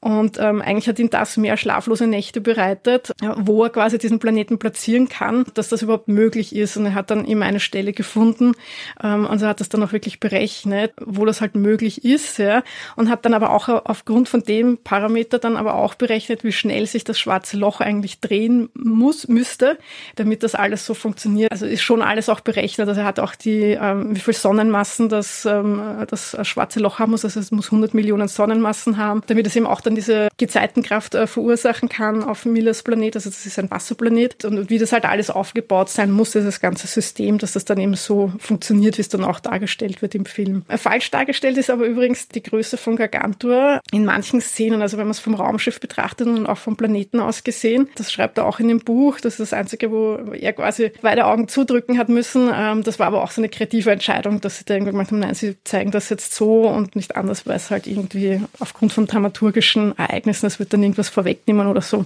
Ähm, also das ist quasi falsch dargestellt. Ich kann den Film empfehlen, wenn man sich mit schwarzen Löchern auf eine Art und Weise beschäftigen möchte, die nicht allzu viel Mathematik erfordert. Da kann man einiges über schwarze Löcher lernen. Man kann das Buch von Kip Thorne auch lesen. Da ist dann ein bisschen Physik mit drin. Dann kann man ein bisschen mehr darüber erfahren. Also aus der Hinsicht ist Interstellar sicherlich ein wissenschaftlich interessanter Film. Er ist als Science-Fiction-Film, finde ich, auch interessant. Ich fand ihn jetzt nicht so schlecht, wie ihn viele schlecht fanden, die mit denen ich so gesprochen habe, aber ich kenne auch viele, die ihn gut gefunden haben. Also er ist ein guter Film, also kein, kein ja. gigantisches Meisterwerk, kein gigantischer Flop, aber einfach ein schöner, guter Film, unterhaltsamer Film, wissenschaftlich akkurat. Was ich ein bisschen auch kritisiere oder nicht ganz so gut finde, ist das, was du auch erwähnt hast, eben der ganze Anfang, also diese ganze Geschichte, bevor es ins Weltall geht, die hätte man anders machen können, vielleicht auch die Erde anders darstellen, also das, was da passiert ist äh, am Anfang, ist ja nicht ganz klar, warum die Erde so unbewohnbar ist, warum da alles so, ja, alles voller Staubstürme ist, also es gibt auch in dem Buch von Kip Thorne ein paar Ideen dazu, dass irgendwelche Krankheiten, Pandemien da die Pflanzen ausgerottet haben und deswegen fast nichts mehr wächst. Und wenn nichts mehr wächst, dann hast du natürlich überall irgendwelche verdorrten Felder und wenn dann der Wind geht, dann hast du überall Staub oder sowas. Aber man hätte eigentlich auch 2014, wenn man schon realistisch sein hätte wollen, wissen können, dass man mit äh, den Folgen der Klimakrise äh, ja eine wesentlich realistischere äh, dystopische mhm. Zukunft mhm. basteln kann. Das war damals auch schon klar. Also da hätte man dann vielleicht keine globalen Staubstürme bekommen. Das äh, ist jetzt, glaube ich, noch kein Teil der Klimazukunft, die uns erwartet. Da gibt es ja genug anderes Negatives, aber man hätte äh, diese dystopische Welt auch so hinbekommen. Aber ja, für das Klima gibt es wieder andere Filme, da müssen wir das Detail nehmen. Für wer sich mit schwarzen Löchern beschäftigen will, soll das schauen und nicht den komischen Quatsch von Disney und auch nicht Event Horizon. Das sind alles schlechte Filme über schwarze Löcher. Interstellar ist ein guter Film über schwarze Löcher. Ja, mich würde ja interessieren, wie er ausgesehen hätte, wenn ihn Steven Spielberg gemacht hätte. Ich weiß nicht, ob ich das sehen wollen würde. Naja, wieso? Gar nicht gewusst, dass du Steven Spielberg nicht magst. Nein, ich, ich glaube, er hätte dann weniger Pathos, aber ich weiß halt nicht, ob er dann visu also visuell auch so mächtig gewesen. Und das ist das, was mir eigentlich gut gefällt beim Film. Aber er ist auf jeden Fall sehenswert. Genau, also schaut euch an und äh, wenn ihr ihn gesehen habt und noch was kommentieren wollt, dann kommentiert das gerne. Und was es sonst noch für Filme gibt, über die man aus wissenschaftlicher Sicht reden kann, das hören wir uns dann nach dem Sommer wieder gemeinsam mit Evi an. Bis zum nächsten Mal. Genau, bis dann. Tschüss. Tschüss. Ja, ich muss ihn mir auch nochmal, ich muss ihn mir auch nochmal anschauen, weil ich, es ist schon wieder so lang her und ich habe schon wieder nur eine sehr dunkle Erinnerung an den Film. Ja, es geht auch um schwarze Löcher, da kann die Erinnerung dunkel sein. Ja, ha, ha, ha. Ja, ich weiß nur noch, dass ich den Anfang ein bisschen zart gefunden habe. Also das, ja. Da sind wir uns eh alle einig, der Anfang ja. war ein bisschen zäh. Aber ich fand ihn, wie gesagt, äh, gut. Er ist, wie gesagt, ein eindrucksvoller Film, was sicherlich auch durch die, durch die Bilder, durch die Musik, ich meine, das, das macht das alles zu einem klassischen Hollywood-Film und äh, so war er auch gedacht. Also ich fand ihn schon sehr eindrucksvoll und ja, wir haben tatsächlich äh, viele Zuschriften bekommen und obwohl wir vor zwei Wochen gesagt haben, dass wir nur Fragen berücksichtigen können, die bis 11. Juni zu uns kommen, weil wir danach aufnehmen müssen, habe ich gestern, gestern war der 12. Juni, äh, von unserer Sicht heute, zwei sehr, sehr lange E-Mails bekommen mit sehr vielen Kommentaren und Fragen zum Film und Evi hat sich sehr geärgert, dass sie da das nicht mehr beantworten konnte. Äh, ich habe gesagt, irgendwie äh, die meisten meisten Fragen, die Frank und Dominik gestellt haben, einen großen Teil davon haben wir eh schon besprochen. Aber eine Frage äh, aus der E-Mail von Frank habe ich gedacht, hole ich nochmal raus und damit wir die jetzt beantworten können. Denn da geht's auch wieder um schwarze Löcher und die haben wir heute schon vorher besprochen. Und wir dachten, nehmen wir nochmal rein. Äh, Frank hat sich nämlich gefragt, wie das ist. Die fliegen ja in dem Film mit einem Raumschiff um das schwarze Loch herum. Die machen ein Swing-By-Manöver. Und die Frage ist, warum geht es dann nicht kaputt? Weil wir kennen ja alle von den schwarzen Löchern dieses Phänomen der Spaghettifizierung, die großen Gezeitenkräfte, die da wirken, weil halt die Gezeitenkraft so stark ist, dass wenn du auf ein schwarzes Loch zufällst, die Kraft an deinen Füßen dramatisch viel stärker ist als die Kraft, die auf deinen Kopf wirkt, die Anziehungskraft, und dann wirst du in Stücke gerissen. Und er fragt sich, äh, was ist da los? Übersehe ich etwas? Gibt es Gründe, warum der Swing By doch funktionieren könnte? Also wie das da oder wie ein Körper den Ereignishorizont passieren könnte, weil ja der, der Cooper ja dann tatsächlich irgendwie am Ende vom Film äh, ins schwarze Loch reinfällt. Also wie geht es, ohne dass die sterben dabei? Mhm. Kennst du die Antwort? Ich kenne sie. Ah, also manchmal wundert es mich nicht, dass Leute schreiben, lass dich nicht vom Florian da irgendwie in die Pfanne hauen. ich glaube, ich kenne sie, ja. weil es auf die Größe des schwarzen Lochs Allerdings. ankommt und dass der, wenn der, ähm, wenn das schwarze Loch massereich genug ist, der Radius quasi so groß wird und der Horizont mehr oder weniger so, mm, naja, flach wird, dass man da eben nicht mehr spaghettifiziert wird, wenn man hineinfällt. Exakt, das ist die richtige Antwort. Exakt, ist das ist, was auch äh, Kip Thorne sich Uäh. überlegt hat. Äh, was man auch in dem Nochmal ähm, Glück gehabt. In dem, ja, du kennst dich aus mit schwarzen Löchern. Also was man auch in dem Buch äh, The Science of Interstellar wirklich ein sehr gutes Buch nachlesen kann, weil natürlich, wenn man einen Film machen will, wo am Ende einer ins schwarze Loch geht, dann sollte er halt nicht sterben. Dabei ist er dann man will einen Film machen, wenn er stirbt, der ein schwarze Loch fällt, dann geht das natürlich. Aber da muss man sich überlegen, wie man das machen kann. Und äh, was du gesagt hast, ist absolut äh, der richtige Effekt. Äh, das mit dieser Spaghettifizierung liegt daran, dass die schwarzen Löcher, mit denen man es meistens zu tun hat äh, in Science Fiction, so sind die kleinen, stellaren schwarze Löcher. Also wenn man jetzt irgendwie so ein normales schwarzes Loch hat, äh, wie unsere Sonne zum Beispiel eins werden würde, was sie nicht wird, aber würde unsere Sonne ein schwarzes Loch werden, hätte die einen eigenes Horizont von glaub, sechs Kilometer oder sowas im Durchmesser. Das heißt, mhm. da kann ich natürlich der gesamten Masse extrem nahe kommen und dann kriege ich halt auch extrem starke Unterschiede der Anziehungskraft. Ja, dann spielt es wirklich eine große Rolle, ob ich jetzt äh, dieser extrem dicht gepressten Masse, ob ich der jetzt irgendwie auf äh, einen Kilometer nahe komme oder auf 900 Meter nahe komme, dann macht das schon einen extremen Unterschied in der Anziehungskraft. Und dann habe ich eben diesen Fall, dass die Anziehungskraft an meinen Füßen extrem anders ist als die Anziehungskraft an meinem Kopf. Aber wenn ich eine Masse habe, die ja ausgedehnt ist, dann spielt das keine Rolle. Also auch wenn wir auf der Erde stehen, ja, also die Erde, die Anziehungskraft an meinen Füßen ist auch stärker als die Anziehungskraft auf meinen Kopf, weil mein Kopf weiter vom Zentrum der Erde weg ist, aber es ist halt so minimal der Unterschied, dass es egal ist. Und diese riesigen schwarzen Löcher, und das schwarze Loch im Film heißt ja nicht umsonst Gargantua, das ist ein mhm. riesiges schwarzes Loch, das ist eben so groß, so massereich, dass der eigene Horizont auch so ausgedehnt ist, dass man den eben gefahrlos passieren kann, ohne dass man da diese Gezeitenkräfte, diese starken Gezeitenkräfte spürt. Das hat sich der Kip Thorne extra deswegen ausgedacht, dass das so ein großes Ding sein muss, damit man das genauso machen kann. Ja, das ist der Grund, Frank. ja, also. Haben wir noch eine Frage beantwortet? Schau einer an. Ja, das siehst du mal. Äh, äh, Efi antwortet dann noch auf Dominik und Franks E-Mail ausführlicher, aber ich dachte, ich wollte sie nur, auch wenn ihr zu spät eingeschickt habt, ja, dachte wir erwähnen es trotzdem noch, so nett sind wir. Ja, und das war vor dem Sommer die letzte Folge von den Science Frames, weil ja für die kurzen Sommerfolgen wir die ganzen Rubriken, die üblichen, gestrichen haben.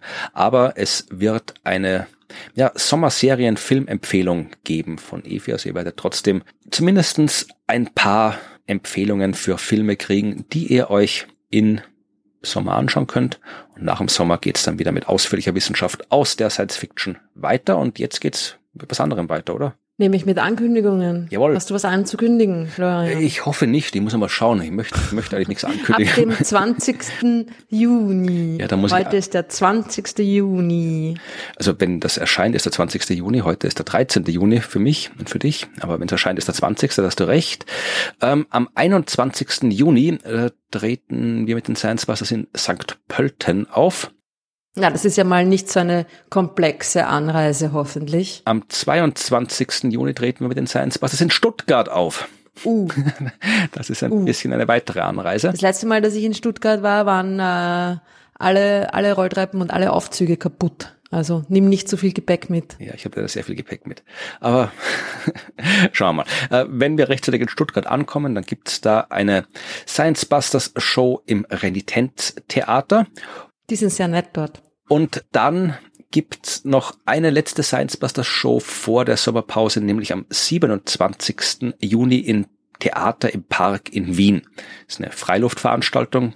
Also Freiluft ist für alle. Äh, das Publikum hat kein Dach. Die Künstler und Künstlerinnen haben ein Dach auf der Bühne.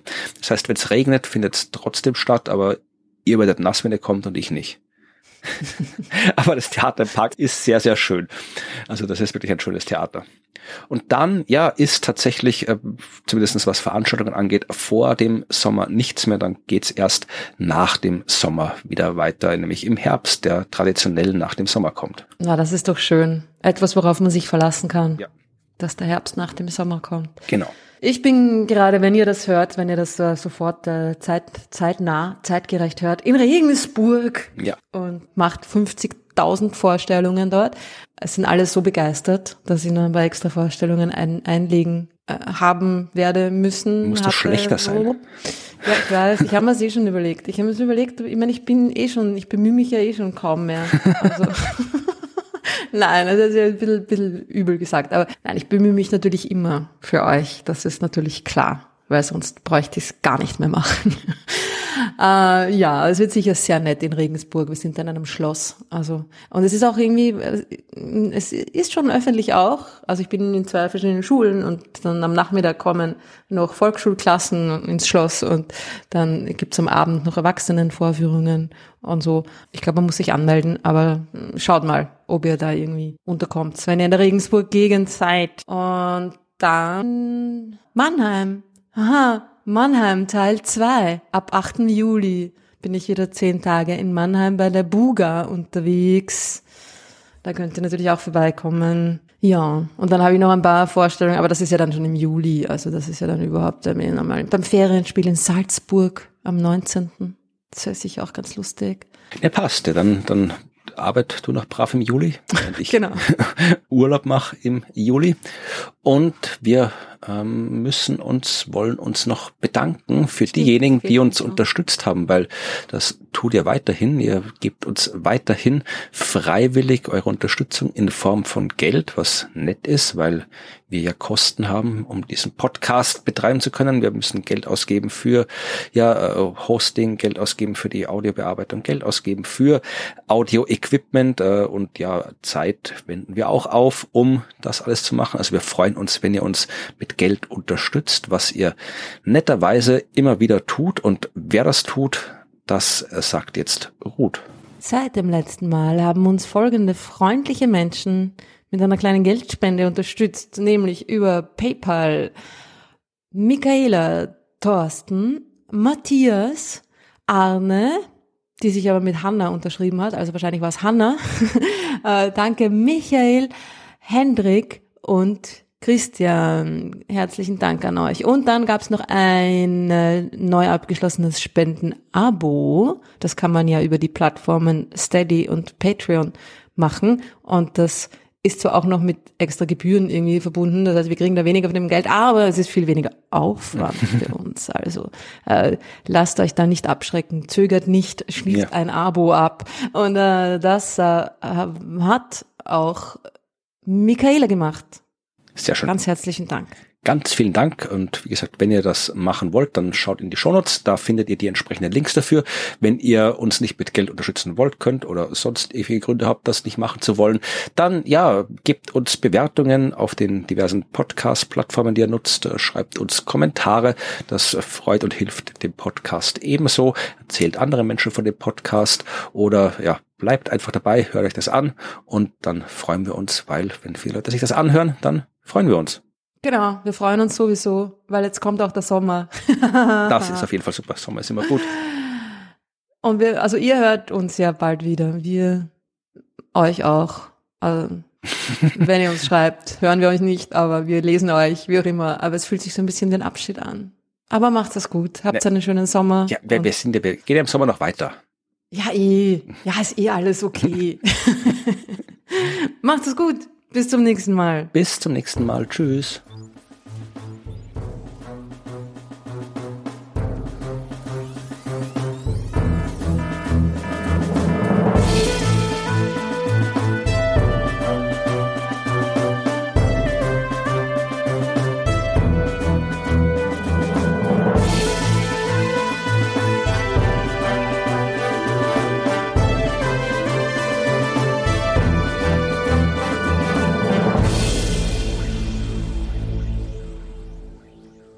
Ein, ein Erlebnis gehabt, das weiß nicht, ob das äh, Podcast relevant ist, aber es hat mich sehr traumatisiert. Ähm, ich bin Fahrrad gefahren. Mhm. Und Was ist sowohl podcast-relevant als auch äh, traumatisierend. Nein. Das kann ich bestätigen. Nein, also wir haben einen Auftritt gehabt in einer Schule im Burgenland in Neusiedl am Neusiedlersee. Und äh, ich habe gedacht, ich nutze die Gelegenheit, weil ich ja eh ein bisschen überarbeitet bin. Ich nutze die Gelegenheit und äh, fahre in die Schule zu einem Auftritt, der natürlich vormittags war, mit Zug und Fahrrad hin. Und dann drehe ich halt auf und dann nutze ich die schöne Gelegenheit, um mit dem Fahrrad so 70 Kilometer nach Hause durch schöne Burgenland, durch schöne Niederösterreich zu fahren und habe dort einen schönen entspannenden Nachmittag, war mein Plan. Äh, dann sitze ich im Zug, alles wunderbar, bis auf einmal irgendwo an der Grenze zum Burgenland äh, die Durchsage kommt, ja, Zug fährt nicht weiter wegen Unwettern. Äh, habe ich gedacht, okay, Ähm, schauen wir mal. Ähm, es hat ein bisschen geregnet, das hat gestimmt. Und es wurde ein Schienenersatzverkehr angeboten, aber Schienenersatzverkehr mit Fahrrad ist halt blöd. Mhm. Weil in diese Busse passen so gut wie nie Fahrräder rein. Aber habe mir gedacht, macht ja nichts, ich habe ja ein Fahrrad und es sind auch nur noch zehn Kilometer bis dahin, wo ich hin will. Das radel ich locker runter. Außerdem gibt's ja auch jede Menge Radwege und ich kenne die Radwege auch und dann radel ich so häufig los und dann, ja, ist es halt dann tatsächlich immer mehr Regen geworden und ja, wenn man eben die Umwelt so behandelt, wie es in Österreich getan ist, Österreich gehört jetzt in den Ländern mit der größten Bodenversiegelung in Österreich, das macht keinen Sinn, in Europa.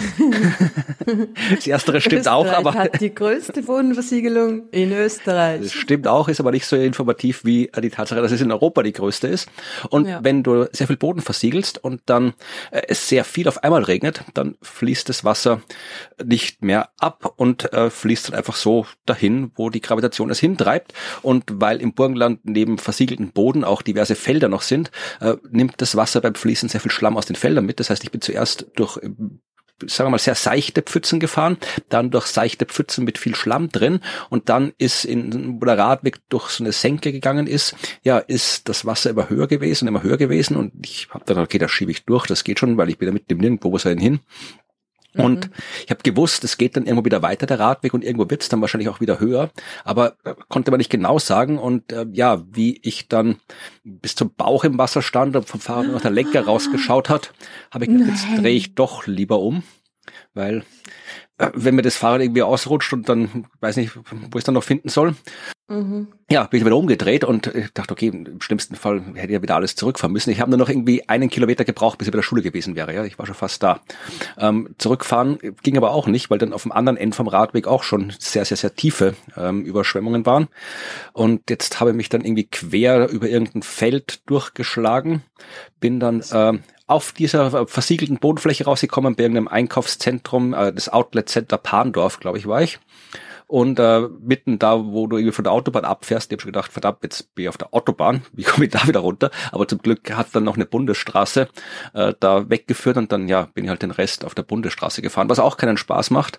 Aber bin dann ja zehn Minuten vor Auftritt von ja bis auf die äh, komplett durchnässt halt angekommen. Mhm. Ja, habe dann irgendwie meinen Auftritt gespielt und dann, ja, zurück war halt auch blöd, weil ich war immer noch mit dem Fahrrad da und es war immer noch Schienenersatzverkehr, weil immer noch alles überschwemmt war. Das heißt, ich habe dann nochmal irgendwie äh, die, äh, was ich meine, irgendwie 20 Kilometer da bis zum nächsten Bahnhof wieder der Zug fährt fahren können, wieder im Regen und äh, ja, ich dachte, okay, ich, ich kann es mir leisten. Das war eine Bundesstraße natürlich, aber ich dachte, okay, vielleicht wenn der Radweg, der direkt neben der Bundesstraße lang geht, den kann ich nehmen, da kann jetzt nicht so viel sein denkst du, nach 100 Metern stecke ich schon wieder knöcheltief im Schlamm, weil natürlich äh, der Schlamm von der Straße weggeräumt worden ist, aber der vom Radweg nicht.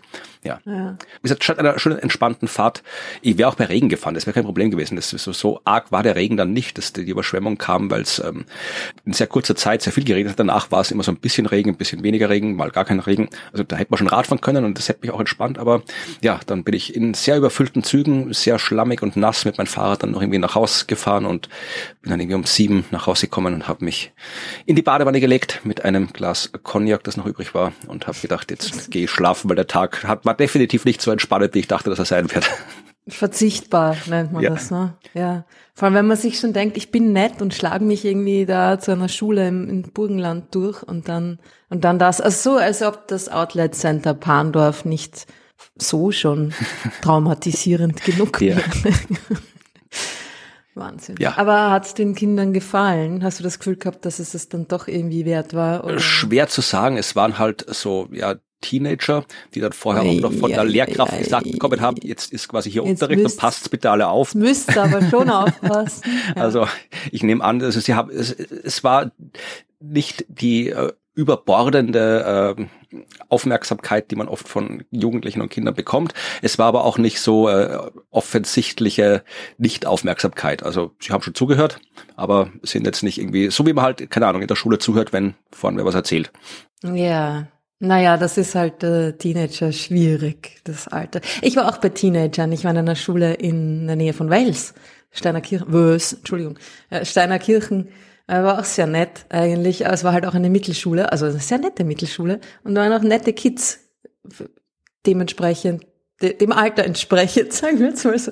Aber es ist halt, man braucht halt nicht glauben, dass man von 13-Jährigen da irgendwie das Big Excitement zurückbekommt. Es gibt Ausnahmen. In, in Massen sind Teenager äh, kompliziert. Einzelne ja. Teenager gehen.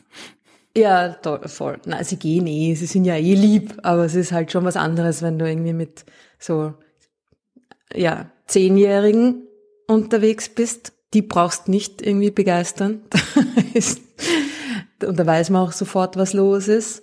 Aber bei Teenagern kann es sein, dass es den vollen Eindruck auf sie gemacht hat und trotzdem sitzen sie mit dem Fadenauge da oder so. Ja. Also, es wird schon, wird schon gepasst haben. Ja, so also mein Schlammabenteuer, weiß ich nicht, welche Konsequenzen das gehabt hat auf die Jugendlichen, aber. Hast arg ausgeschaut? Ja, was glaubst du? Oder hast dich noch, hast dich noch mal umgezogen? Oder ja, nein, ich habe ich hab schon Kleidung mitgehabt. Nein, Fahrradoutfit. Nein, ich habe schon Kleidung, ich habe noch was mitgehabt, aber ja, bei der Hose war, ich habe quasi so eine Regenüberhose angehabt, aber ja. wenn du bis zum Bauch Bach steckst, dann nutzt deine Regenhose auch nichts. Nein. Also ich war dann, ich war dann, man hat, ich war, also die schwarze, die Hose war schwarz, man hat schon, hat nicht gesehen, dass sie nass war, aber sie war nass. Mein T-Shirt war nass, aber da habe ich was, einen, einen trockenen äh, Pulli drüber gehabt, den ich noch mit hatte. Und ja, man hat schon noch gesehen, dass ich nass bin und dass ich schlammig bin. Ein bisschen an den Füßen. Das hört sich furchtbar an. ja, es war Das nächste Mal, wenn du Radfahren gehst, musst du so eine Anglerhose nehmen. Ja. ja, äh, es gibt einen Grund, warum, äh, du schaust selten Radrennen, aber es gibt einen Grund, warum die Leute da nicht in, in Ganzkörpergummikleidung Radfahren. Sehr interessante äh, Vorstellung. Oh Gott, na, reden wir über was anderes. Ja.